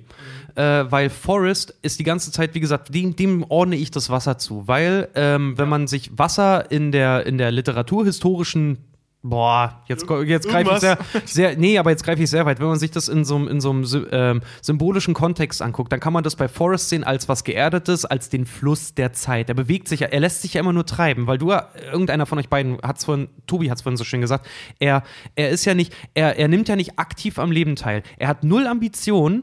Äh, er zum Beispiel, dass er nach Vietnam geht, ist nicht, weil er einberufen wird, sondern weil er sich nach dem College dafür freiwillig einschreibt. Weil's so einfach, einfach, einfach, weil er es macht. Ja, weil es gerade nichts Besseres zu tun gab. Ganz genau. Und, nicht, nicht und, mal und das, sondern weil jemand sagt, mach äh, äh, schon über ihre Zukunft nachgedacht Ja. und dann ist er halt beim Militär. Also Genau. das war nicht mal seine Idee. Genau, und, und Forrest ist so, ist, ist das Wasser. Jenny hingegen, die ist im Amerikanischen und am Englischen sagt man so, so schön, sie, she's winded. So, die ist total, die ist wild, die lässt sich treiben wie sonst was. Die, die, die, die fliegt von einem Ort, von einer Ideologie zur anderen. Ich meine, die, die ist Hippie, die ist Aktivistin, die ist dann äh, Kellnerin, dann ist sie äh, vorher noch irgendwie total Na abgestürzt ja. Drogensumpf 80er Jahre und, Hippie, und Forrest, äh, Hipster-Braut. Ja, und, und Forrest Jr. dann ist halt das Sinnbild von, von der amerikanischen Geschichte, was, was seine Eltern durchgemacht haben, ist er die Hoffnung äh, auf die nächste Generation, dass so scheiße wie auch alles lief, dann ja äh, mit der nächsten Generation alles besser werden kann, weil er ist, er ist intelligent, aber trotzdem so lieb wie Forrest. Halt, ne? Also er ist so intelligent wie Jenny, aber so, so lieb wie, wie Forrest halt. So mit und Fleiß und Geradlinigkeit. Genau, und die Feder bekommt er ja auch erst, nachdem er das alles, nachdem er das ja alles durch hat, diesen ganzen Quatsch. Äh, das kriegt er ja erst, wenn er auf der Parkbank da sitzt. Aber zu der Figur Forrest halt selber, wie gesagt, ich, ich werfe mal ganz grob die These in den Raum, Forrest selber ist der amerikanische Traum. So habe ich ihn jedenfalls wahrgenommen. Er symbolisiert halt Einheit und, und Fokussierung. Er ist ein extrem konzentrierter, fokussierter Mensch, solange ihn die Aufgabe nicht überfordert. Das sieht man so schön in der Montage, wenn, wenn Baba zum Beispiel total lustlos den Boden schrubbt oder seine Stiefel oder die Waffe zusammensetzt und dann immer noch im Reden ist. Forrest macht einfach seine Aufgabe. Und er Lass den Ping- unterbricht den ja sogar. ja, Ne? lass den Ping-Pong-Ball nicht aus den Augen. Äh, warum sind sie in der Army? Um zu tun, was sie mir sagen, Drill Sergeant. Verdammt, Gump, sie sind ein verfluchtes Genie. Und so. Ähm, Ja, sein, so, solange ihn die Aufgabe nicht überfordert, macht Forrest was, was, was ihm gesagt wird, aber er ist, er ist halt auch im Vergleich zu allen anderen, die er trifft. Forrest ist kein aktiver Teilnehmer in dem, was um ihn herum passiert. Ähm, und das hat er halt auch im biblischen Kontext irgendwo. Er lässt sich halt treiben. Er ist der Macher, ne? Äh, und zum Beispiel alle anderen, die sich über Ideologie, Status, Ziele, Ambition etc. definieren, also das, was eigentlich den amerikanischen Traum ausmacht, da, da ist Forrest den halt über, die müssen alle leiden. Baba stirbt. Jenny stirbt. Lieutenant Dan verliert seine Beine. Seine Mutter stirbt. So, ähm, gut, die stirbt durch eine Krankheit, aber trotzdem muss sie mit dem Druck Jenny auch, umgehen. das spielt keine Rolle. was, äh, hat das trotz- mit der, was hat das mit der Bibel zu tun? Äh, das, das sind Menschen, die Ambitionen hatten. Allesamt. Ach so, ah, okay. Und Forrest gibt sich praktisch so. Wir, Gott ist kein großes Thema in dem Film, aber Forrest hat im, gibt sich praktisch hin, so blendet alles Unwichtige aus, Ja. gibt sich dem Schicksal Schrägstrich Gott hin, begibt sich in seine Hände Genau. und damit fährt er halt grundsätzlich von vorne bis hinten fast ausnahmslos sehr gut. Ganz genau, und das ist halt auch dieses, dieses ähm, Prinzip zum Beispiel auch bei den Amerikanern zur Mondlandung. Wir tun Dinge nicht, weil sie leicht sind, sondern weil sie, weil sie schwer sind. Und wenn eine ganze Nation zehn Jahre lang ihr, ihr, ihre Konzentration und ihre Stärke und ihre Kraft auf ein Ziel fokussiert, dann kannst du es schaffen. Forrest als Person ist der gelebte amerikanische Traum, Ja. obwohl er jegliche Eigenschaften des amerikanischen Traums vermisst, wie zum Beispiel Ambition, Ego, Eigeninteresse, kommerzielle Ziele. Das hat der alles Stimmt. nicht. Übrig- Übrigens, äh, äh, ähm, da fällt mir eine sehr schöne Szene ein, von wegen kommerzielle Ziele. Ne? Der war als Multimillionär und Nationalheld auf mehreren Ebenen voll glücklich damit, einen Rasenmäher fahren zu dürfen. Ja, Stimmt, ja. Aber Ja. wa- was ich noch sagen wollte, ähm, fuck, jetzt habe ich vergessen. Ah, wieso habe ich mich selber unterbrochen? Scheiß drauf. Okay, weiter. Er ist zum Mann, Beispiel, das war gut. Forrest ist ein totales Sinnbild zum Beispiel auch für Durchhaltevermögen. Sein Credo ist, ich kann schneller rennen als der Wind. Was brauchst du, um rennen zu können? Dafür brauchst du Durchhaltevermögen, Alter. Ja, ja, ja, So. Äh, und halt auch dieses amerikanische Prinzip, wir rennen, bevor wir laufen. Das ist übrigens wirklich so, das ist ein Wirtschaftsprinzip auch bei dem. Ähm, er, er überkommt alles. Also Beispiele, ähm, also der, der Wille schafft alles im Sinne von Forrest. Er hat keinen Vater, er hat einen niedrigen IQ und er hat zum Beispiel auch ein kaputtes Rückgrat. Es gibt diese wunderschöne Szene mit Lauf, Forrest, lauf! Und er anfängt loszurennen und wahrlich diese Ketten mehr oder weniger wirklich von ihm gesprengt werden einfach ein, ein, du siehst auch noch in der, in der Szene, wenn er erwachsen ist, dann rennt er von einem, von einem industriell gefertigten Produkt, einem Auto davon, das die Föderationsflagge vorne als Nummernzeichen halt auch Mhm. irgendwie noch mit drin hat. Davon rennt er davon. Der amerikanische Die Traum konföderierte der Flagge. konföderierten Flagge. Der amerikanische Traum rennt vor seiner eigenen dunklen Vergangenheit weg. Oh, das ist, ah, das ist tatsächlich richtig geil. Das ist mega gut. Also man kann Forrest halt aber auch als eine Verarsche, als eine Persiflage vielleicht des amerikanischen Traums sehen, weil, wie du schon gesagt hast, Richard, er schafft diese ganzen Dinge, indem er halt einfach auf gut Deutsch hirnlos vorausrennt. Ja. Also indem er einfach auf links und rechts scheißt und sich keine Gedanken macht und halt einfach, ich sag mal, die Karriereleiter hochstolpert. Ja, so mehr oder weniger. Aber es gibt Mehr, dieser- Glück, mehr Glück als Verstand. Ja, auch dieser, dieser, dieser, dieser schöne, dieser schöne Satz, den ja jede mit 40er alleinerziehende Mutter irgendwie bei sich im, am Kühlschrank hängen hat. Das Leben ist wie eine Schachtel Pralinen. Du weißt nie, was du kriegst. Am Arsch. Forrest sagt sogar noch, ich könnte sie pfundweise essen. Sieh's mal aus Forrests Sicht. Du kriegst bei einer Schachtel Pralinen nicht. Du weißt nicht immer, was du kriegst. Forrest ist so ein simpler Doch, Charakter. steht hinten drauf. Ja, Was- Mann, das steht, Warte mal. das steht drauf, was Aber- man kriegt. Ja, aber ganz ehrlich, Forrest ist so ein simpler Charakter. Was bekommst du aus Forrests Sicht? Hä? Schokolade. Immer was Süßes. Du bekommst immer Ach was so, jetzt was ist du meinst, alles ja. eine Win-Win-Situation für ihn. Stimmt, also egal was du machst, du gewinnst. Ja. Weil, also wenn du die Pralinenschachtel aufmachst, kriegst du so oder so was Genau, Süßes. und wenn du dabei ja. ein guter Mensch bist, wenn du, dein, wenn du dich fokussierst und wenn du dich auf das Wesentliche berufst, was Forrest verkörpert, dann gewinnst du. Aber, aber der tut es ja nicht, nicht, nicht, nicht absichtlich. Der tickt halt so. ja, Ja. ja. Ne? Also der tickt vor allem, also in dem Film wird es ja damit begründet, dass der halt so niedrigen IQ hat. Er ist halt, er ist halt verdammt zum Erfolg. Ja, so, so mehr oder weniger. Er ist, er ist seinem Schicksal so ein bisschen halt hörig, ne? Ähm, aber die Figuren selber, auf die er trifft, verkörpern halt auch alle amerikanische Werte. Äh, Lieutenant Dan, klar, ist das Militär. Forrest Jr. ist die nächste Generation. Jenny ist das Verarbeiten der Geschichte. Äh, Baba ist der Unternehmergeist. Forrest sagt es auch so schön, in diesem Krieg, äh, glaube ich, haben die besten jungen Amerikaner gedient oder sind, sind gestorben. Man kann gegen Baba sagen, was man will, aber er hat Unternehmergeist. Er, Ja, er, hat, ist- er, er hat da in der Kaserne Zettel dabei, wo er schon ausgerechnet hat, wie das später mit der Shrimpfischerei laufen soll. Baba, Baba ist der, ist der Amerikaner. Äh, Forrest wird ungewollt zum, zum, zu, äh, im Prinzip zum Kapitalisten, wenn du eigentlich so möchtest. Ja. Obwohl, äh, es war nicht Forrests Idee, einen, Shrimp-Kutter zu machen, das war Babas Idee. Baba, Baba verkörpert den amerikanischen Unternehmergeist. Lieutenant Dan kommt aus einer mega langen äh, Militär, militärischen ähm, Familie. In jedem amerikanischen Krieg hat einer seiner Vorfahren gekämpft und ist da gefallen. Ja. Ja. Und vor allen Dingen versinnbildlich halt auch noch dieses Gary Sinise hat er für mehrere Preise bekommen, auch von mehreren Veteranenverbänden, dass er halt auch glaubhaft dargestellt hat, dass halt Leute das. Lieutenant Dan ist die Verkörperung eines amerikanischen Traumas. Dass selbst sein Opfer, das er gebracht hat, ich meine, der Mann war Lieutenant, selbst das Opfer, was er gebracht hat, nicht gewürdigt wird. Ja. Er hat seine Beine in diesem Scheißkrieg verloren und hängt am Ende, wie er selber sagt, an der Titte der Wohlfahrt. Ja, Lieutenant, Lieutenant Dan wollte, das sagt er selbst auch so, er wollte diesen heroischen Tod, er wollte dort in Vietnam einem ehrenvollen, in Anführungszeichen, Tod sterben und Forrest hat ihn gerettet, deswegen ist Dan auf Forrest ja auch zeitweise mega angepisst, weil dadurch, dass er ihn gerettet hat, lebt er jetzt auf der Straße als, Zitat, Krüppel. Ja.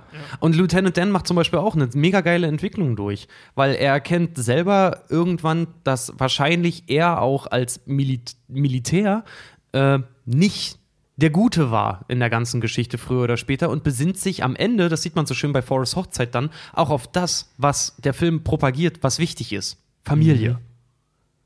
Ne? Er, lässt sein, er lässt seine Wut, er lässt seine Trauer, er lässt seine Depression und alles, was er hat, lässt er hinter sich und beruft sich am Ende selber auf das, was eigentlich der Film sagt, wichtig ist. Und das schreit der Film ja in alle Richtungen raus. Wichtig ist immer die Familie. Er hat zum Beispiel auch seine, seine, seine, von seiner Mutter zum Beispiel lernt Forrest Familienwerte, ganz, ganz krass. Äh, es wird ihm von vornherein schon immer beigebracht, du bist wie alle anderen. Dabei ist Forrest gesellschaftlich gesehen niedriger gestellt. Es ist nicht so, dass ihm suggeriert wird, Ja. du bist was Besonderes. Nein, Forrest wird schon immer gesagt, du bist wie alle anderen. Lass dir nicht was anderes halt einreden. Und das wiederholt er, also die, die ganzen Zitate seiner Mutter, wiederholt er ja auch fast wie eine Bibel. Jedes Mal. Dumm ist der, der Dummes tut. Ja. Und vor allem, Schönes dumm ist der, der übrigens. Dummes tut. Schön, dass du. Schön, dass du sagst. Dumm ist der, der Dummes tut. Forrest Mutter sagt ihm, bringt ihm damit im Prinzip auch bei, dass Forrest ist in Kontrolle darüber, was er tut. Ja. Und das ist das Geile. Unbewusst bringt sie ihm damit bei, dass er immer darin in Kontrolle ist, was er tut. Deswegen auch diese geile. Jenny kommt auch viel im Land rum. Forrest kommt auch viel im Land rum. Aber Jenny ist immer in der letzten Szene, wo sie das letzte Mal quasi flüchtet. Da kommt der Taxifahrer auch noch und fragt sie, wofür fliehen Sie denn? Und sie sagt, oder wovor laufen Sie weg? Und sie sagt zu ihm noch, ich laufe gar nicht. Und steigt ins Auto ein. Also Jenny läuft nicht. Forrest hingegen rennt überall hin, hat immer Kontrolle dahingehend, wo er hinkommt. Sie auf der anderen Seite hält einen Daumen raus, lässt sich von Truckern mitnehmen. Es kommen, wenn sie irgendwo ist, kommen Leute an und fragen sie einfach, hä, wer will mit nach San Francisco? Ja, ich. Wahnsinn. Ja, die lässt sich halt richtig sie treiben. lässt sich ne? treiben und Sie- flüchtet vor ihrer sie- Vergangenheit. Sie geht den leichten Weg. Ja. So, Forrest geht den harten Weg. So, er läuft einfach mal so durch quer Amerika. er läuft den, er, er geht den kontrollierten Weg. und sie ruft Taxi. Kraft. Und sie ruft Taxi. Moment, äh, äh, das stimmt, aber äh, ähm, also ich bin, ich bin da voll bei dir, dass, dass Jenny geht den einfachen Weg, Forrest nimmt den, nimmt den schweren Weg. Aber Forrest fällt der schwere Weg total leicht, während Jenny der leichte Weg total schwer fällt. Oh, ja. Ja. Sehr Ja. gut, sehr gut. Ja. Und wie gesagt, Forrest ist immer in Kontrolle. ja. Forrest ist immer da, äh, darin, Forrest ist immer in Kontrolle über sich selber. Er läuft Ja. aus eigener Kraft, läuft er dahin, wo er will. Wenn ich schon Ja. so weit gekommen bin, dann kann ich auch noch weiter rennen. Das sagt er mehrmals hintereinander. Und Jenny auf der Genau, anderen genau. Seite kann auch sagen, ich habe die Welt gesehen, aber auf eine ganz andere Art und Weise. Also sie ist, ist viel, viel abgefuckter, Ja. was, was das dann angeht, da, dahingehend. Über Baba müssen wir sprechen. Über Jenny hatten wir jetzt ja schon gesprochen. Baba, wie gesagt, verkörpert den, den Unternehmergeist der Amerikaner. Er ist auf wirtschaftlichen Erfolg raus und für ihn steht ja auch ganz, ganz klar, das zeigt auch seine Geschichte. Geld bedeutet ein besseres Leben. Und Forrest trifft darauf. Baba erzählt ihm das noch so schön. Meine Mutter ist seit so und so vielen Generationen, kocht Schrimps für andere. Ja, das, äh, So, also seine Mutter also die und die Off-Stimme Mutter von davon. Forrest erzählt das, weil Baba ihm das erzählt hat. Genau. Ja, ja. Ähm, Hat halt immer für weiße Shrimps gekocht. Ja. Generationen lang. Ja. Ja, und das ist halt auch dieser Unternehmergeist, ist halt auch durch die vielen Kriege, ähm, die Amerika geführt hat, ist halt auch das, was, was Amerika so ein bisschen dadurch verloren hat, weil sie halt auch einfach viele junge Amerikaner in diesen ganzen Kriegen, Kriegen geopfert haben. Also du siehst es halt, ähm, wie gesagt, der Film wird dir äh, im Prinzip ähm, immer in indirekter Rede ja erzählt. Du kriegst ja immer nur mit, was Forrest dir erzählt oder was andere Forrest sagen. Du bist ja die ganze Zeit sehr, sehr nah an der Figur Wir dran. sind ihm ausgeliefert, seine Ja. Erzählung. Ja, ganz genau. Und da, dahingehend kriegst du ja immer nur so stückweise mit, durch Forrest gefilterter Brille, wie viel Unruhe seit Ende des Zweiten Weltkrieges eigentlich in diesem Land herrscht. Es gibt die Rassenfrage. das ist- das ist es nicht gibt, nur in- es gibt eine Klassenfrage, es gibt einen neuen Krieg, es gibt einen Krieg, den Amerika verloren hat, es gibt äh, Veteranen, die, die, die vollkommen vor die Hunde gehen. Es gibt, es sind mehrere politische und, und äh, äh, popkulturell wichtige Personen erschossen worden. Umstürze. Um, ja. Umstürze. Noch, dieses ganze Land ist vollkommen im Tumult und im Aufruhr. Aber wer ist konstant? Der amerikanische Traum in Form Mhm. von Forrest Gump. So, und jetzt pass auf. Äh, das, das ist ein Gespräch, das hatte ich heute Mittag mit meinem äh, ähm, äh, wunderbaren Mitarbeiter Luki oder unserem wunderbaren Mitarbeiter Luki. Äh, ähm, wir haben uns auch über Forrest Gump unterhalten und da kamen wir eben auf eine ähnliche Nummer, bei weitem nicht so detailliert wie du jetzt, äh, ähm, dass Forrest Gump halt so diesen American Dream halt äh, repräsentiert.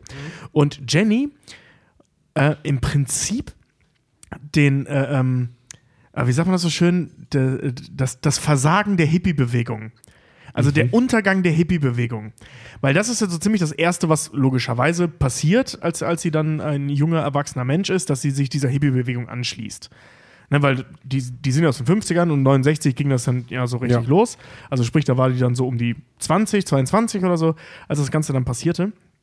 Und äh, ähm, was wir da jetzt halt sehen, ist dieser American Dream, wenn, du- wenn du das schaffst, das zu laufen, und wie gesagt, der Mac macht das Schöne, der macht das nicht so eklig plakativ, sondern der setzt halt einen, in Anführungszeichen einen Idioten dahin, äh, der das Ganze hinkriegt, was ich übrigens sehr schön bildlich finde, dass man nicht klug sein muss. Naja, um- die Geschichte, die. Geschichte kommt ja nicht von Zemeckis, sondern äh, Ja, von dem Autoren, ja. von Winston Groom, der den Roman geschrieben hat. Ja, gut, aber, aber, ja, ja, aber ja. Zemeckis inszeniert es ja, ne? Und gerade die Figur Jenny und so, das ist ja alles ein bisschen anders als in dem Buch. Mhm. Egal, wir reden jetzt nur über den Film. Also Zemeckis hat es so inszeniert, ähm, dass wir das halt sehen, dass, dass jemand, äh, der nicht sonderlich klug sein muss, äh, mega viel erreicht. Und auf der anderen Seite ähm, diese, diese wandelnde, gescheiterte Hippie-Bewegung.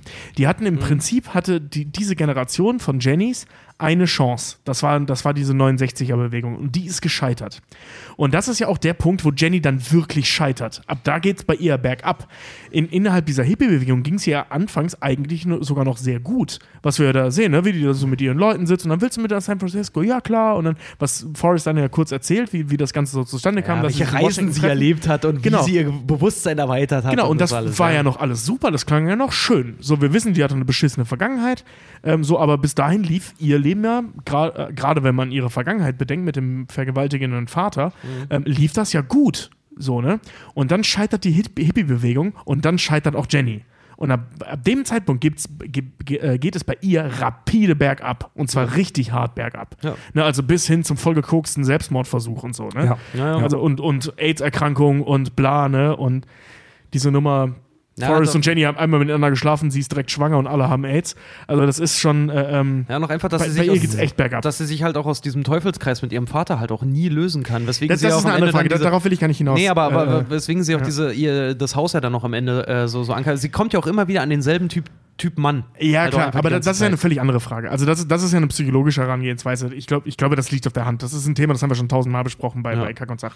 Ähm, worauf ich hinaus will, ist die Frage, ähm, was will der Autor oder auch Zemeckis ähm, uns damit sagen? Weil im Prinzip, wenn, weil, weil, weil wenn du äh, ähm, dem richtigen, der richtigen Idee folgst, scheiterst du und zwar brutal. Wenn du aber mit dem System nicht nur läufst, sondern Ja. rennst, Ja. Ja. dann gewinnst du. Also, Ja, ich weiß, Ich das, ist, da, das, ja, ist, das ja. ist die große Kontroverse dahinter. Ich habe ich hab da eine tatsächlich sehr, sehr kritische Deutung so. Die ist jetzt nicht komplett auf meinem Mist gewachsen. Ich glaube, ich glaube, man kann bei Forrest Gump fast keinen Gedanken haben, der komplett originär ist, weil in so unfassbar vielen Interpretationen und Kritiken, die man auch alle im Netz lesen kann, schon jede Idee durchgespielt wurde. Und ich habe in Bezug auf Forrest Gump tatsächlich eine, eine relativ äh, kritische Deutung, die ich die jetzt nicht hundertprozentig meine Meinung ist und ich liebe den Film auch, aber die auch, es auf jeden Fall wert ist, besprochen zu werden. Und zwar ähm, könnte man Forrest Gump sehen als eine Art Ikone der Konservativen, Ja. als ein Sinnbild des Konservativismus. Denn er lebt die christlichen Werte. Ehrlichkeit, Bodenständigkeit, Bescheidenheit. Und darüber haben wir ja schon gesprochen. Wahrheit. Er, Wahrheit. Er kommt damit perfekt durchs Leben. Es ist fast so, als würde Gott selbst ihn lenken und ihn unterstützen, ja? Im Kontrast dazu, im brutalen Kontrast dazu ist Jenny, die eine Freidenkerin ist, eine Revolutionärin, sie, sie, sie ist eine Rock'n'Rollerin, also sie, sie lebt praktisch das Ausbrechen aus starren ähm, Konstrukten. So, sie, sie ist wirklich das gelebte Freidenkertum. So, von Anfang an ihrer Story, ihrer Lebensgeschichte, Ja. macht sie Dinge einfach anders. Ja, und äh, ihr Lebensstil drängt sie nicht nur an den Rand der Gesellschaft als Drogensüchtige, ja, als, als Hippie ist nicht so krass, aber doch ein bisschen, als Drogensüchtige mit Selbstmordversuch. Sie kriegt am Ende sogar die Strafe Gottes. Sie stirbt am Ende dann sinnbildlich durch AIDS an ihrer, naja, Hurerei, sage ich mal, an ihrem Freidenkertum, an ihrem freien Lebensstil. Sie bekommt am Ende die Strafe. Witzigerweise, ähm, das stimmt, das ist das, was wir in dem Film sehen, das kann man da durchaus Ja. reininterpretieren. Klar. Aber ähm, Jenny ist die einzige Figur, die wir in diesem Film beten sehen. Und zwar bevor die ganze Scheiße passiert. Scheiße, das ist natürlich auch wieder wahr. Und, und das- geht zum das- das- Gospel, äh, als er um Krabben bittet. Ja, aber der betet nicht. Ja. Also äh, die einzige Figur, die, nein, und, äh, Moment, Ja, das, ja. das ist, weil diese Szene macht oder ergibt relativ wenig Sinn für die Haupthandlung, dass Jenny sich da hinsetzt und sagt, bitte Gott, mach aus. Aber- Aber Forrest, Forrest, bete mit mir. Sie knien nieder, bitte mach aus mir einen Vogel. Das heißt, wenn, wenn man diese, wenn man diese, diese, äh, ähm, diese Hardcore-Christennummer, dass der, was, was, was, also das Forrest, was, äh, ähm, was Konservatives hat, überhaupt keine Frage. Ja. Ähm, das würde ich gar nicht in, Raum, äh, in Frage stellen. Sondern ich glaube, dass Zemeckis oder auch der Autor, ich weiß nicht, von wem diese Szene ist mit dem Beten, ähm, vielleicht macht.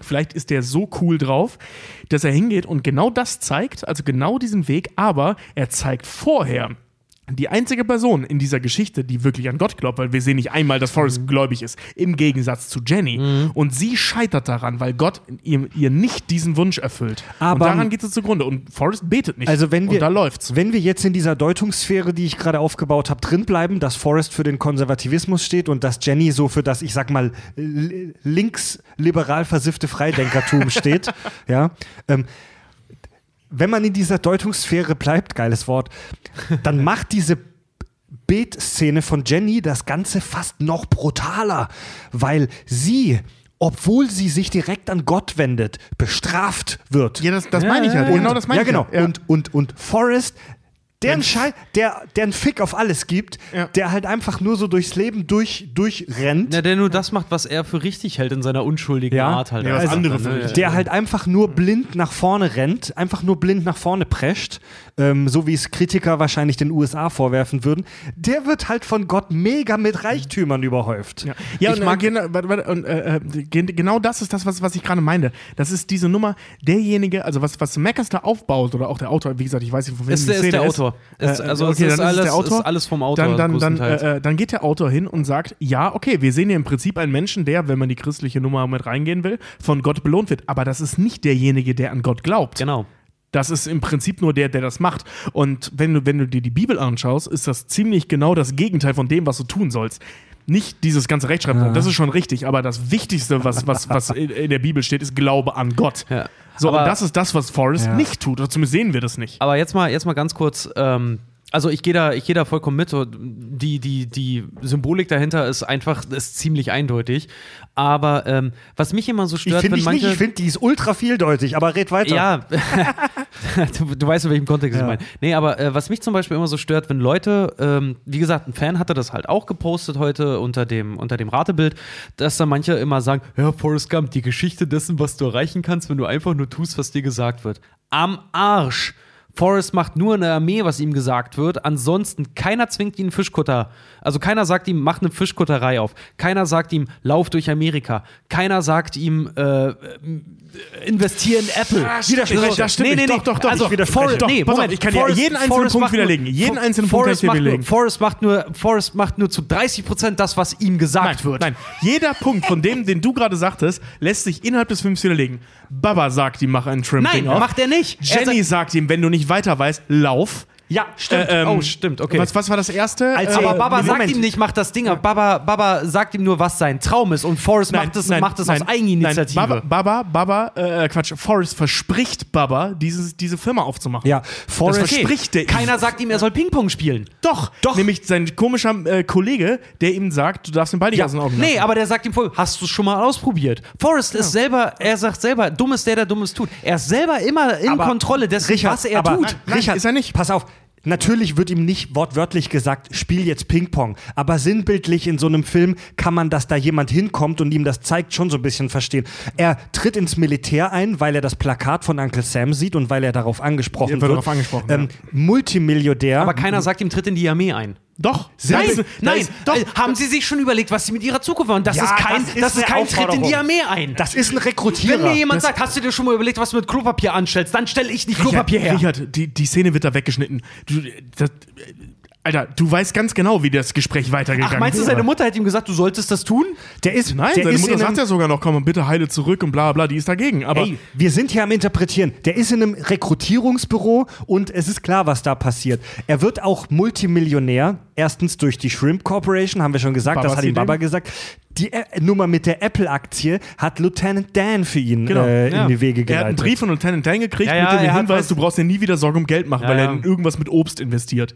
Also das Ja, also nichts die- von all dem. Also die Aus Sorry, aber die Aussage von dem, von dem Fan, der das geschrieben hat, ist schon richtig. Leute, Mhm. reißt euch zusammen. In dem Film ist nichts eindeutig. In dem Film ist nichts eindeutig. Es mag vielleicht Dinge geben, wo man meint, die schlagen einem in die Fresse. Aber selbst die Grundmessage des Filmes, über die zersch- zerschlagen wir uns hier gerade lautstark die Köpfe. So, ist es, ist es jetzt eine, ist es jetzt eine wunderschöne Geschichte, die dir wunderbare Werte beibringt? Ist es vielleicht sogar ein düsteres Pamphlet des Konservativismus? Ist es vielleicht genau das Gegenteil? Das ist mega schwierig, Mann. was, was ich Ich würde auch halt einfach sagen, äh, es ist, eine, es, ist die, es ist die Wunschvorstellung, weil im Prinzip er ist ein abgesicherter Konservativer, der in Alabama auch noch lebt, in einem eigenen Haus, was seiner Familie gehört, mit seinem Kind zusammen und er engagiert sich mit der Kohle, die er hat, für seine Gemeinde. Ja. Das ist alles Lippenbekenntnisse von den meisten reichen Amerikanern heutzutage, die das nicht leben. Ja, ähm, was ich übrigens spannend finde, ich habe äh, ähm, äh, relativ häufig äh, auf sehr merkwürdigen Seiten gelesen, dass äh, ähm, Forrest Gump ein sehr rassistischer Film ist. Ja. Weil es halt nur um Weiße geht mit weißen Problemen und mit weißen, äh, ähm, äh, ich sag mal, Erfolgsmomenten. Und da habe ich mir den Film nochmal angeschaut. Ah, so ein typischer Till Schweiger-Film, ja. ja, und ich habe mir, äh, ich hab mir das dann äh, nochmal angeschaut und festgestellt, abgesehen von Lieutenant Dan und seinem Coach, sind alle Personen, die ihm irgendwas sagen, äh, schwarz. Also Baba, der, der, der wird Milliard, äh, Millionär durch Baba. Stimmt, der, der Soldat im Lazarett, der ihm das Ping-Pong spielen zeigt, ist auch ein Ist, Schwarzer. genau, der ist auch schwarz. Äh, sein Ausbilder ist schwarz. Der Typ, der ihn dahin bringt, dass er seinen besten Freund verliert, ist weiß. Also der ihm den Tod näher bringt. Der Typ ist weiß. Aber der ihm beibringt, darin zu überleben, der ist schwarz. Stimmt. Und, und das, das zieht sich durch die ganze Story durch. Stimmt, Äh, ja. die, die einzige Person, die ich da nicht einordnen kann, also weil das scheint echt ein Muster zu sein, da muss man drauf achten. Das sind wirklich, das sind immer schwarze Leute, die ihm sagen, wie es dann richtig geht. Oh, stimmt, auch bei den Black Panthern. Der Typ, der ihn die ganze Zeit im Prinzip politisch versucht zu indoktrinieren, ist halt auch ein Schwarzer. Und- Und, wem, haut er, am- und wem haut er am Ende aufs Maul? Dem, den Weißen. Weißen, weil der benimmt sich wie ein Wichser. Stimmt. Und, und der Typ, der ihm voll labert, der sagt auch nichts Falsches. Ja. Also klar, der ist zwar sehr radikal logischerweise, aber der sagt nichts Falsches. Der sagt auch stimmt. nicht, wir schießen jemanden, sondern wir kämpfen nur in dem falschen Krieg. Ach, stimmt, und vor allen Dingen, Ja, oh, witzig. Und wo geht er natürlich auch in die Kirche? Er geht in eine, in eine schwarze Gospelkirche. Genau.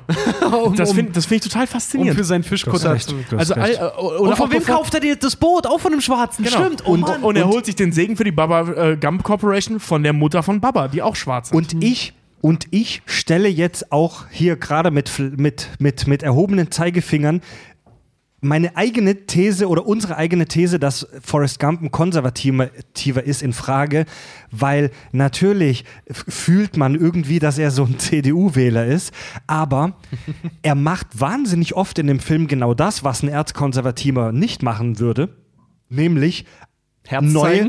Her äh, neue Wege beschreiten völlig von vorne anfangen. und einfach auch mal was Neues probieren. Und nicht das alte etablierte halten wollen. Genau. Das macht er gar nicht. er, nee, gar er, überhaupt ey, nicht. Er hat eine depressive Phase, alles ist scheiße, Jenny hat ihn verlassen. Was macht er?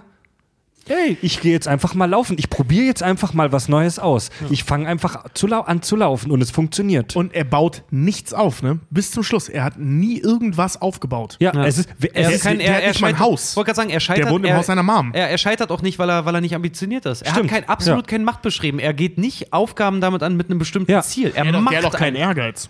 Nö, absolut Und nicht. Hat er nicht. halt. Deswegen fängt er. Das Einzige, was er aus eigener Kraft macht, ist, dass er anfängt zu laufen, weil ihm danach das, ist. Das hat Jenny gesagt.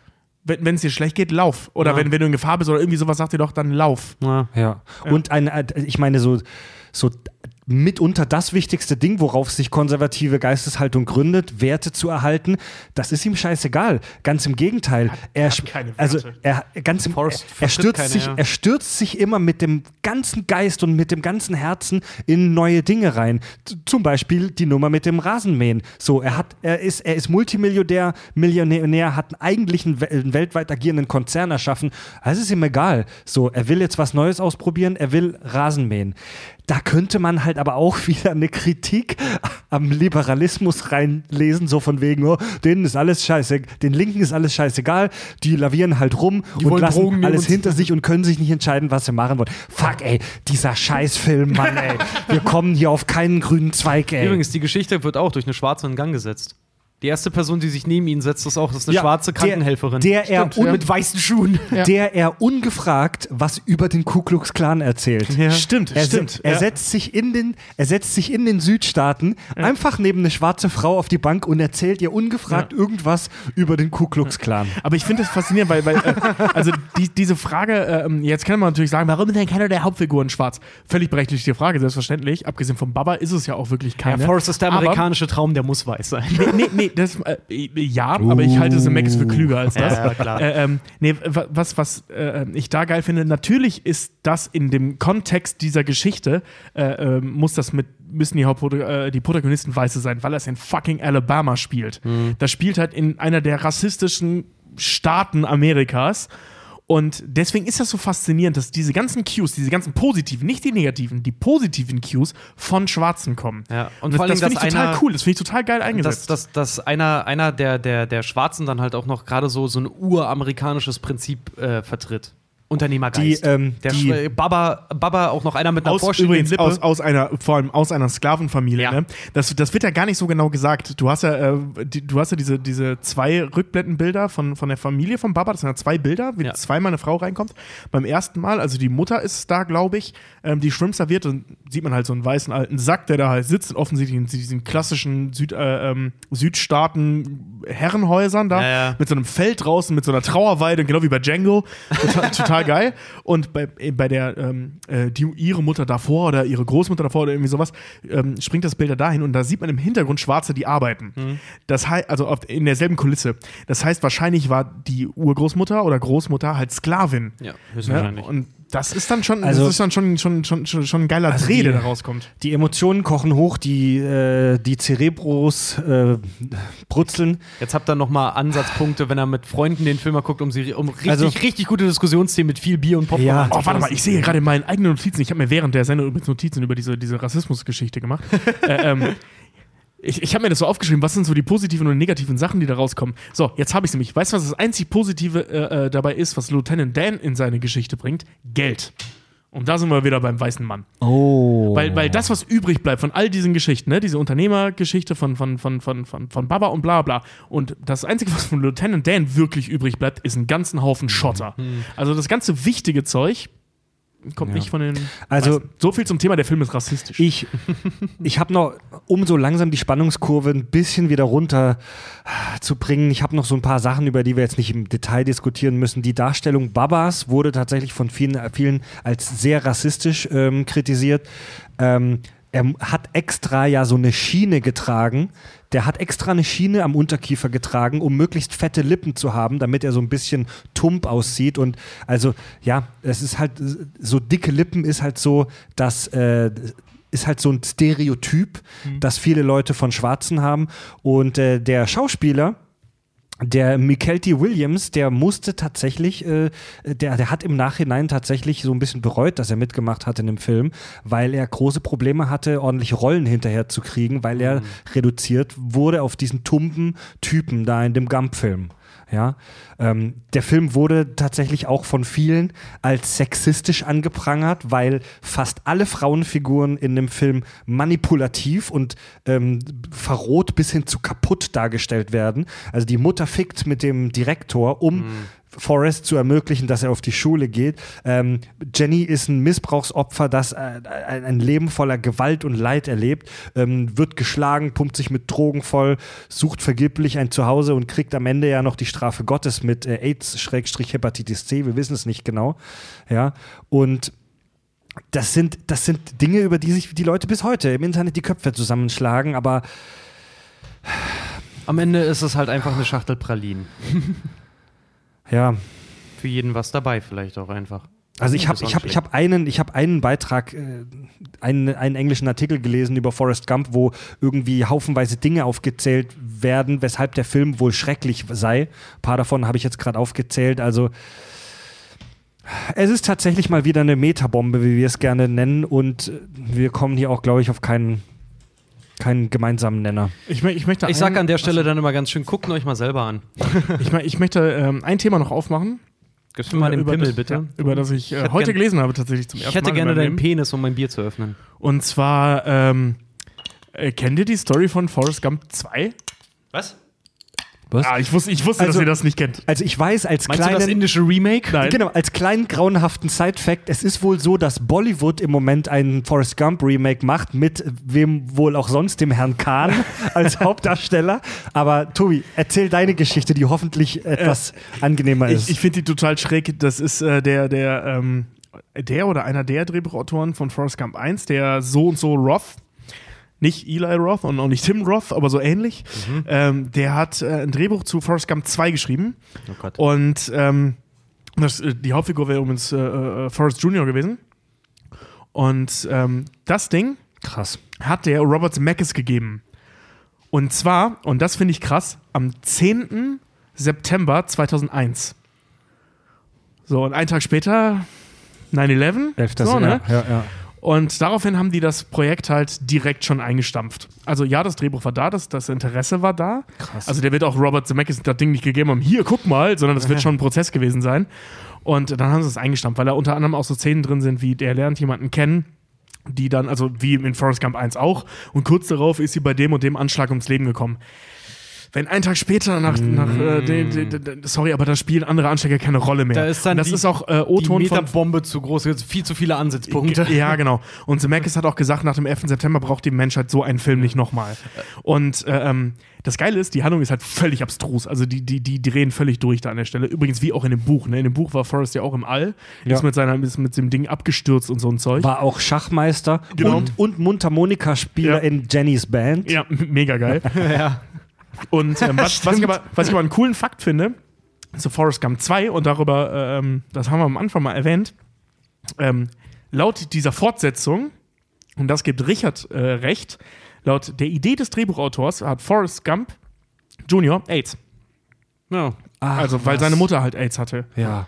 Ja. Krass. Also das, äh, das ging, also die Hauptfigur wäre praktisch ein kluger, AIDS-kranker Forrest Gump gewesen. Krass, es gibt ja natürlich auch berechtigte Zweifel daran, dass Forrest wirklich der Vater ist. Und ähm, worüber wir jetzt noch gar nicht gesprochen haben, aber das Thema müssen wir nicht mehr anreißen, ist, dass die Beziehung zwischen Jenny und Forrest eigentlich grau, eigentlich super grauenhaft ist. Ja, der arme Kerl. So, so einerseits eine super merkwürdige sexuelle Beziehung, wo sie ihm ihre Titten zeigt in dem Wohnheim, obwohl sie weiß, dass er irgendwie den Verstand eines Zehnjährigen hat, so gefühlt. Mhm in dem Film und dass sie dann später mit ihm schläft, obwohl er keinen Plan hat von also das hat so gefühlt echt so was fast missbräuchliches diese Beziehung und dass sie sich dann auch wieder verpisst und als sie dann merkt, sie stirbt und sie hat ein Kind an der Backe, um es jetzt mal böse zu sagen, kehrt sie dann wieder zu ihm zurück.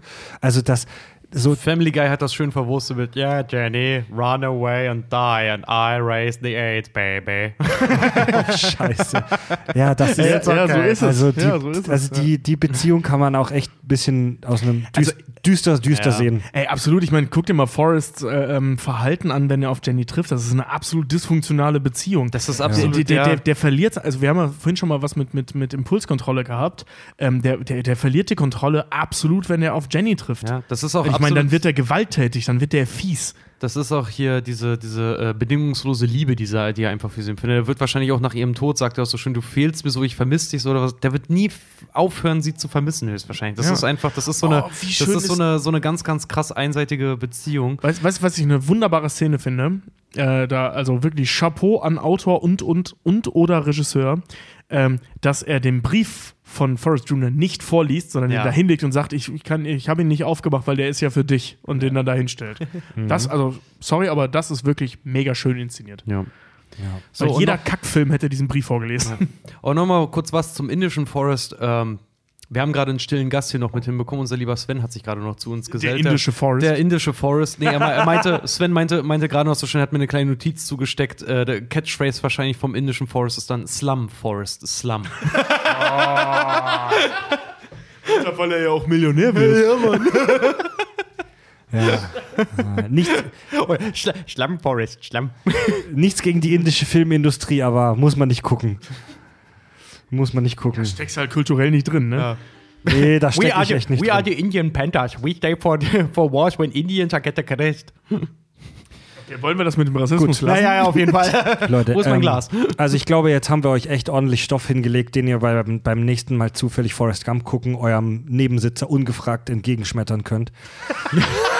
Unge genau. Beim nächsten Theaterbesuch. Sie, siehst du, wie er schwitzt? Das steht übrigens für. bei der, bei, der nächsten, bei der nächsten Theateraufführung, ungewollt besuchten Theateraufführung von werdenden Eltern hier äh, bei ihren Kleinkindern, sagt das doch einfach mal eurem Nachbarn und guckt mal, wo, die, wo das Gespräch hingeht. Seid wie Forrest, mal gucken, wo es hinführt.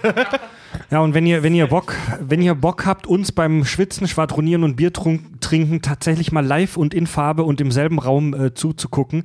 Wir sind Anfang 2020 auf unserer ersten Deutschland-Tournee.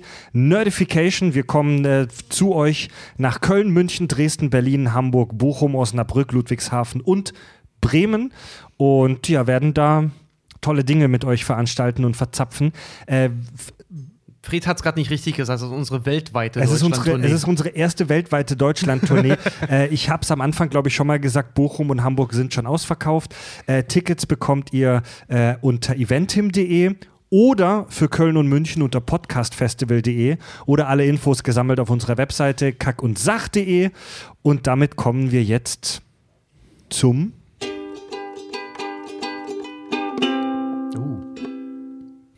Hörerfeedback.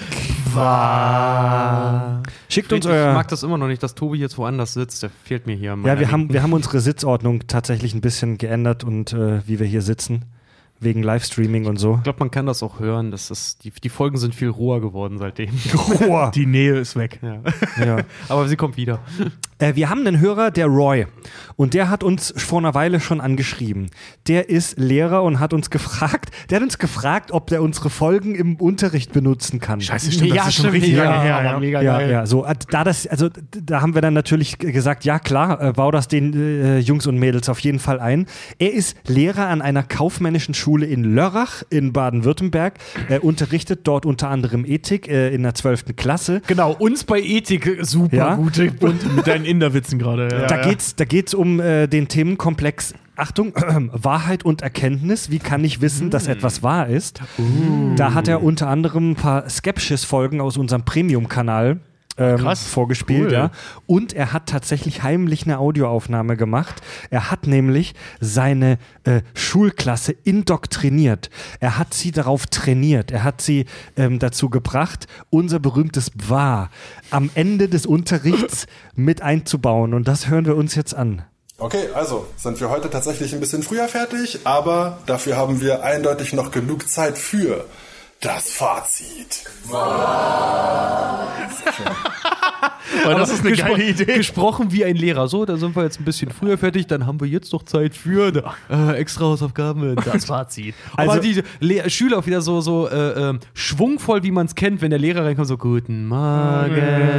Ne? Also, hier, das Fazit. War. Ja, Finde ich eine geile Idee. Ah, ja, der, Mann. Roy, der Roy hat eine ganz sexy Stimme, so. Der hat echt, Ja, eine, ne? der hat echt so eine ganz gute Intonation, muss ich sagen. Dicken Kehlkopf, du.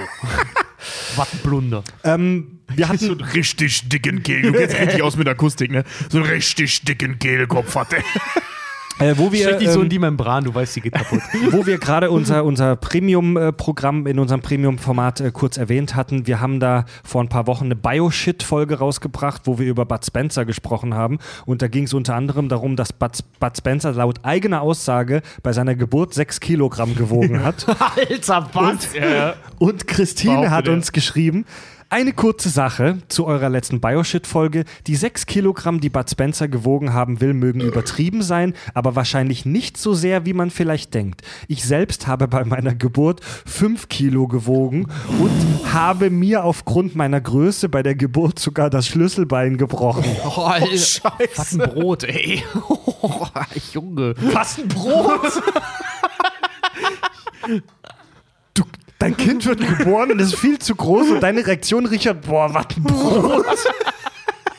Ja, Und was kaufst du für ein Brot? Ey, so 5 Kilo Brot oder ja, deswegen, das wäre voll. Boah, ey. was ein Brot, ey. Stell dir mal vor, du kommst in Kresser, ihr Kind ist geboren. Echt, kann ich damit, Hand, kann ich damit Handeltraining machen? Das ist ja der Hammer. Boah, was ein Brot, ey. Üble Nummer.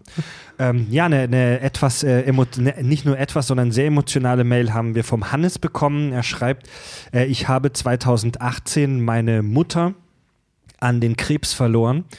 Jeden Tag auf dem Beileid. Weg in die Schule konnte ich euren liebevollen Gelaber über Space und Science sowie Blut und Scheiße zuhören.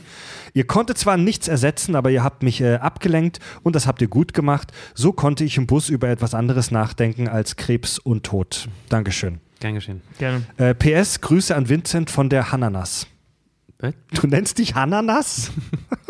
Wenn hier einer Hanna nass macht. Nein, also er. Ach so. Er, er Hannes. Ach so. Nicht du, so, Tobi. Ah. Ja, du, hast, mich- du hast mich so angeguckt mit so einem schwungvollen Blick, so, du nennst dich Hananas? Ja, schön, dass wir dich ablenken konnten. Und äh, eine Zuschrift habe ich jetzt noch eine vom Mr. Pink, der mir langsam auf den Sack geht, weil er immer so lächerlich gute Hörermails schreibt. So, nee, weil von dem hatten wir vor kurzem schon mal was ähm, vorgelesen und langsam haben die Hörer vielleicht das Gefühl, dass der sich hier reinkauft, aber nee, das ist halt einfach äh, mal wieder einen guten Klugschiss, den der abgesondert hat. Mr. Pink war wohl mega fasziniert von unseren Mythologiefolgen, Griechen sowie auch Wikinger und er hat äh, hier speziell zu den Nordmännern was geschrieben. Achtung, die Germanen haben teilweise beim Schmieden ihrer Schwerter zerriebene Tierknochen in das Eisen gestreut, in dem Glauben, dass sie den Waffen damit die Kräfte der Tiere geben. Der in den Knochen enthaltene Kohlenstoff hat sich mit dem Eisen zu primitivem Stahl verbunden, denn die, den die Germanen damit zufällig entdeckten. Die bekanntesten Schwerter waren die Ulfbert-Schwerter, die von so hoher Qualität waren, dass es selbst mit heutigem Wissen schwierig ist, diese zu übertreffen. Wie das die Handwerker vor tausend Jahren geschafft haben, ist nach wie vor ein Rätsel. Ach, weißt du, das mache ich, mit ich mit meinen Handyhüllen heute immer noch so. So. aber Sie aus Versehen ähm, mit, Tierknochen veredeln. Tierknochen so Stahl veredeln. Ja. Alter, das ist tatsächlich echt spannend. Geiler Scheiß. Er hat ja, noch Mann. einen zweiten guten Punkt. Er schreibt, die Wikinger sind äh, nicht nur nach Westen gesegelt, sondern haben sich auch nach Osten verbreitet.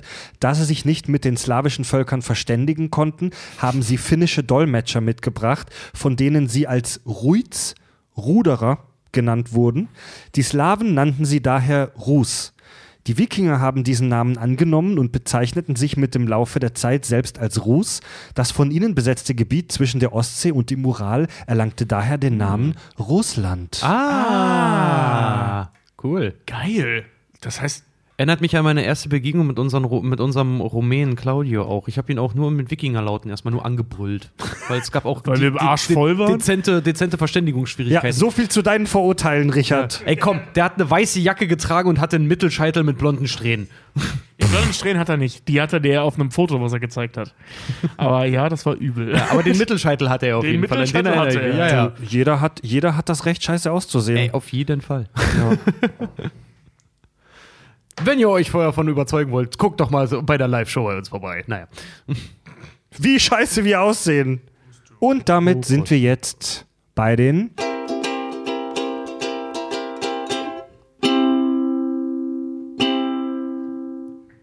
Apple Podcast Rezension.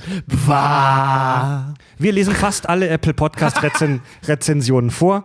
Ähm, wir hatten heute ein bisschen weniger Hörerfeedback, weil sich echt viele äh, Rezensionen äh, in letzter Zeit angehäuft haben. Liebs schreibt. Funny the Immortal. Liebs. Ich lieb's listig, wenn Tobi und der andere heiße diskutieren und von Fred abgehalten werden. Herzchen. Der andere. Ich lieb's auch. Okay. Ja, auf jeden Fall. Lieben Gruß, der andere. Äh, dann schreibt Sandra, schöner Podcast mit interessanten Themen. Viele Grüße aus Cottbus. Dann schreibt äh, Gnocco, Achso, äh, klasse, zurück. klasse, klasse Podcast bei den drei Kakonauten, meist Franz, Raimund und Theodorus. Filme, Serien, Popkultur und sonstige Themen bis aufs Kleinste analysieren und auseinandernehmen. Dabei kommt man stetig in den Genuss besten Fäkalhumors und jeder Menge Halbwissens, welches man gleich beim nächsten Stammtisch zum Besten geben kann. So entstehen Probleme. Ja, Hashtag Team Kirschwässerle.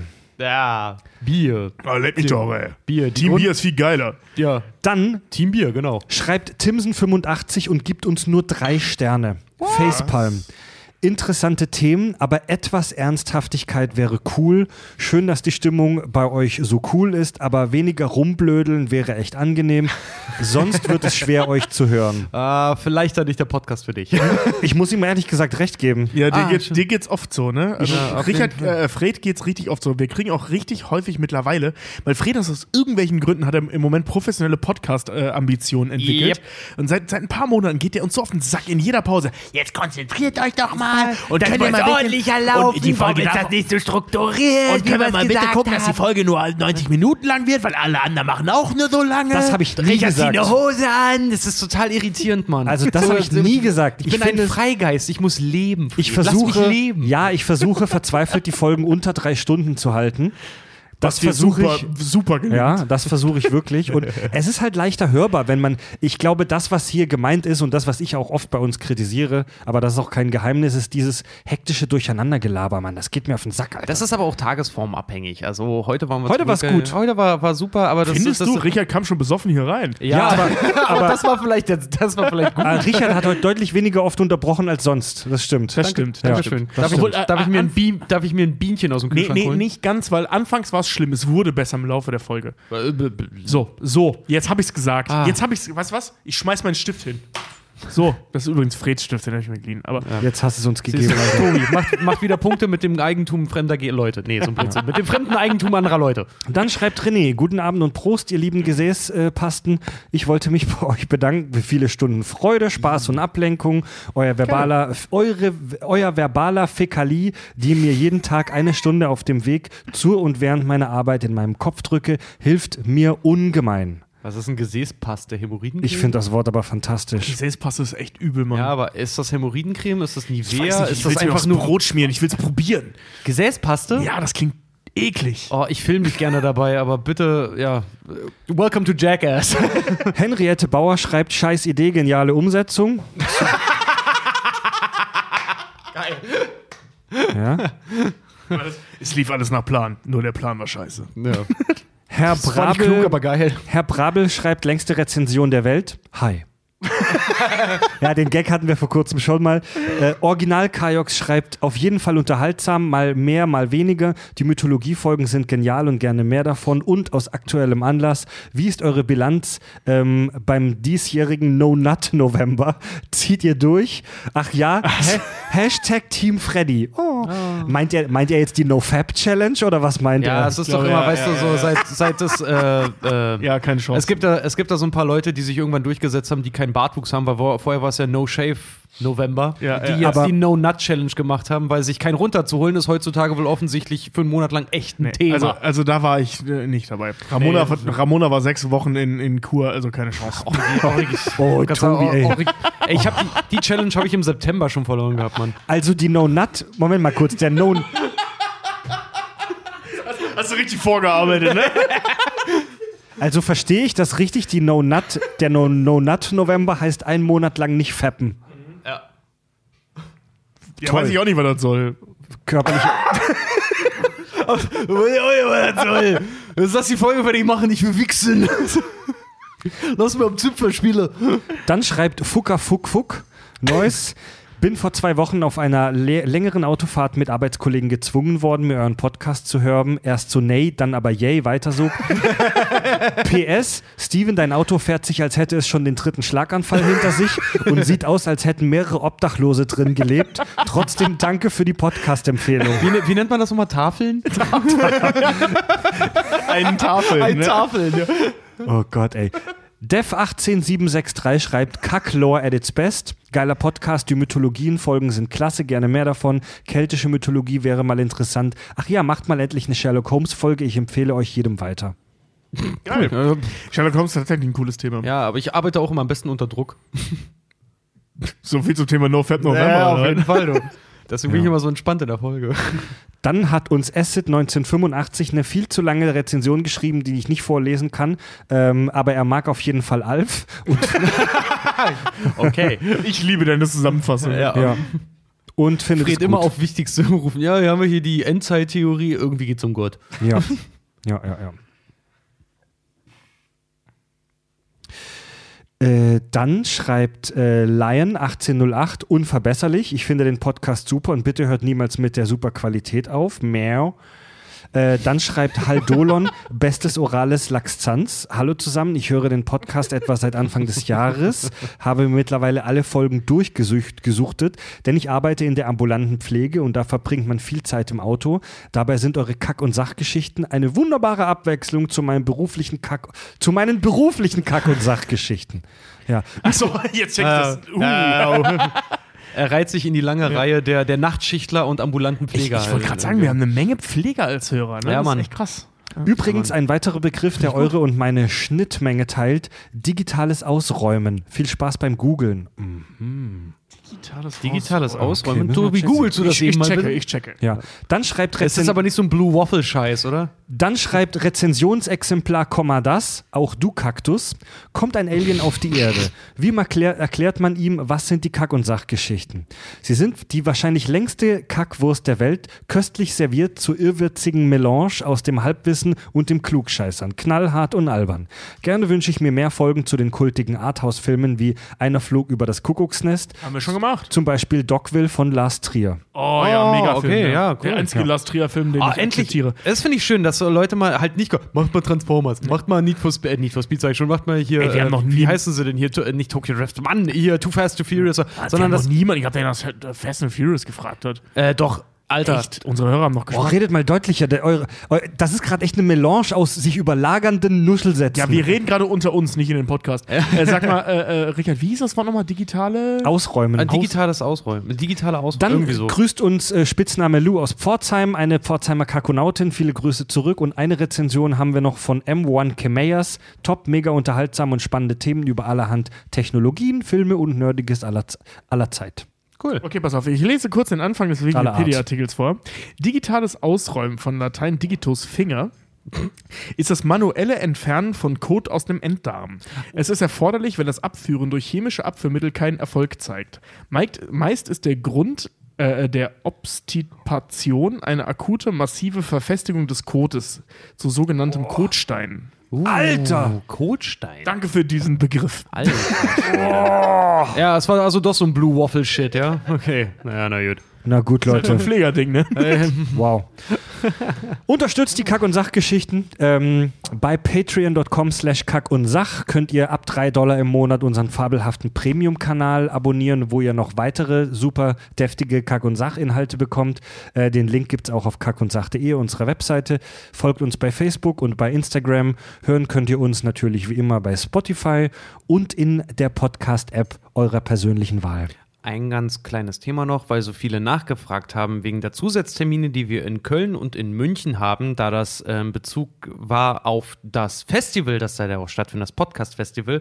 Alle, die gefragt haben, ist das dann Kack und Sach eigentlich in voller Länge, auch on stage? Ja. Jo. Wir kommen dann nicht nur für 10 Minuten oder 15 Minuten verschwinden dann wieder. Das ist die Show. Das ist eine ganz normale abendfüllende Show, zu der ihr abends hingeht. Äh, das ist nicht wie bei einem klassischen Musikfestival, wo den ganzen Tag 30.000 Bands spielen, äh, sondern das, ist, das sind wir den ganzen Abend für euch. Da, da gibt es dann halt mehrere Tage über an dem Abend in mehreren Häusern gleichzeitig irgendwelche Podcasts. Genau, aber das Ticket, das ihr kauft, ist tatsächlich nur für uns mit abendfüllender Kaki-Show, ähm, wo wir dann hinterher auch äh, auf jeden Fall Hände schütteln, Bier trinken. Es wird auch Merch geben. Natürlich bringen wir euch Merch mit, Leute. Natürlich. Und ähm, ja, Durst. und Durst. Genau. Kommt auf jeden Fall mit Durst. Wir freuen uns auf euch. Gut, dann macht's gut. Tobi, Fred und Richard sagen Tschüss.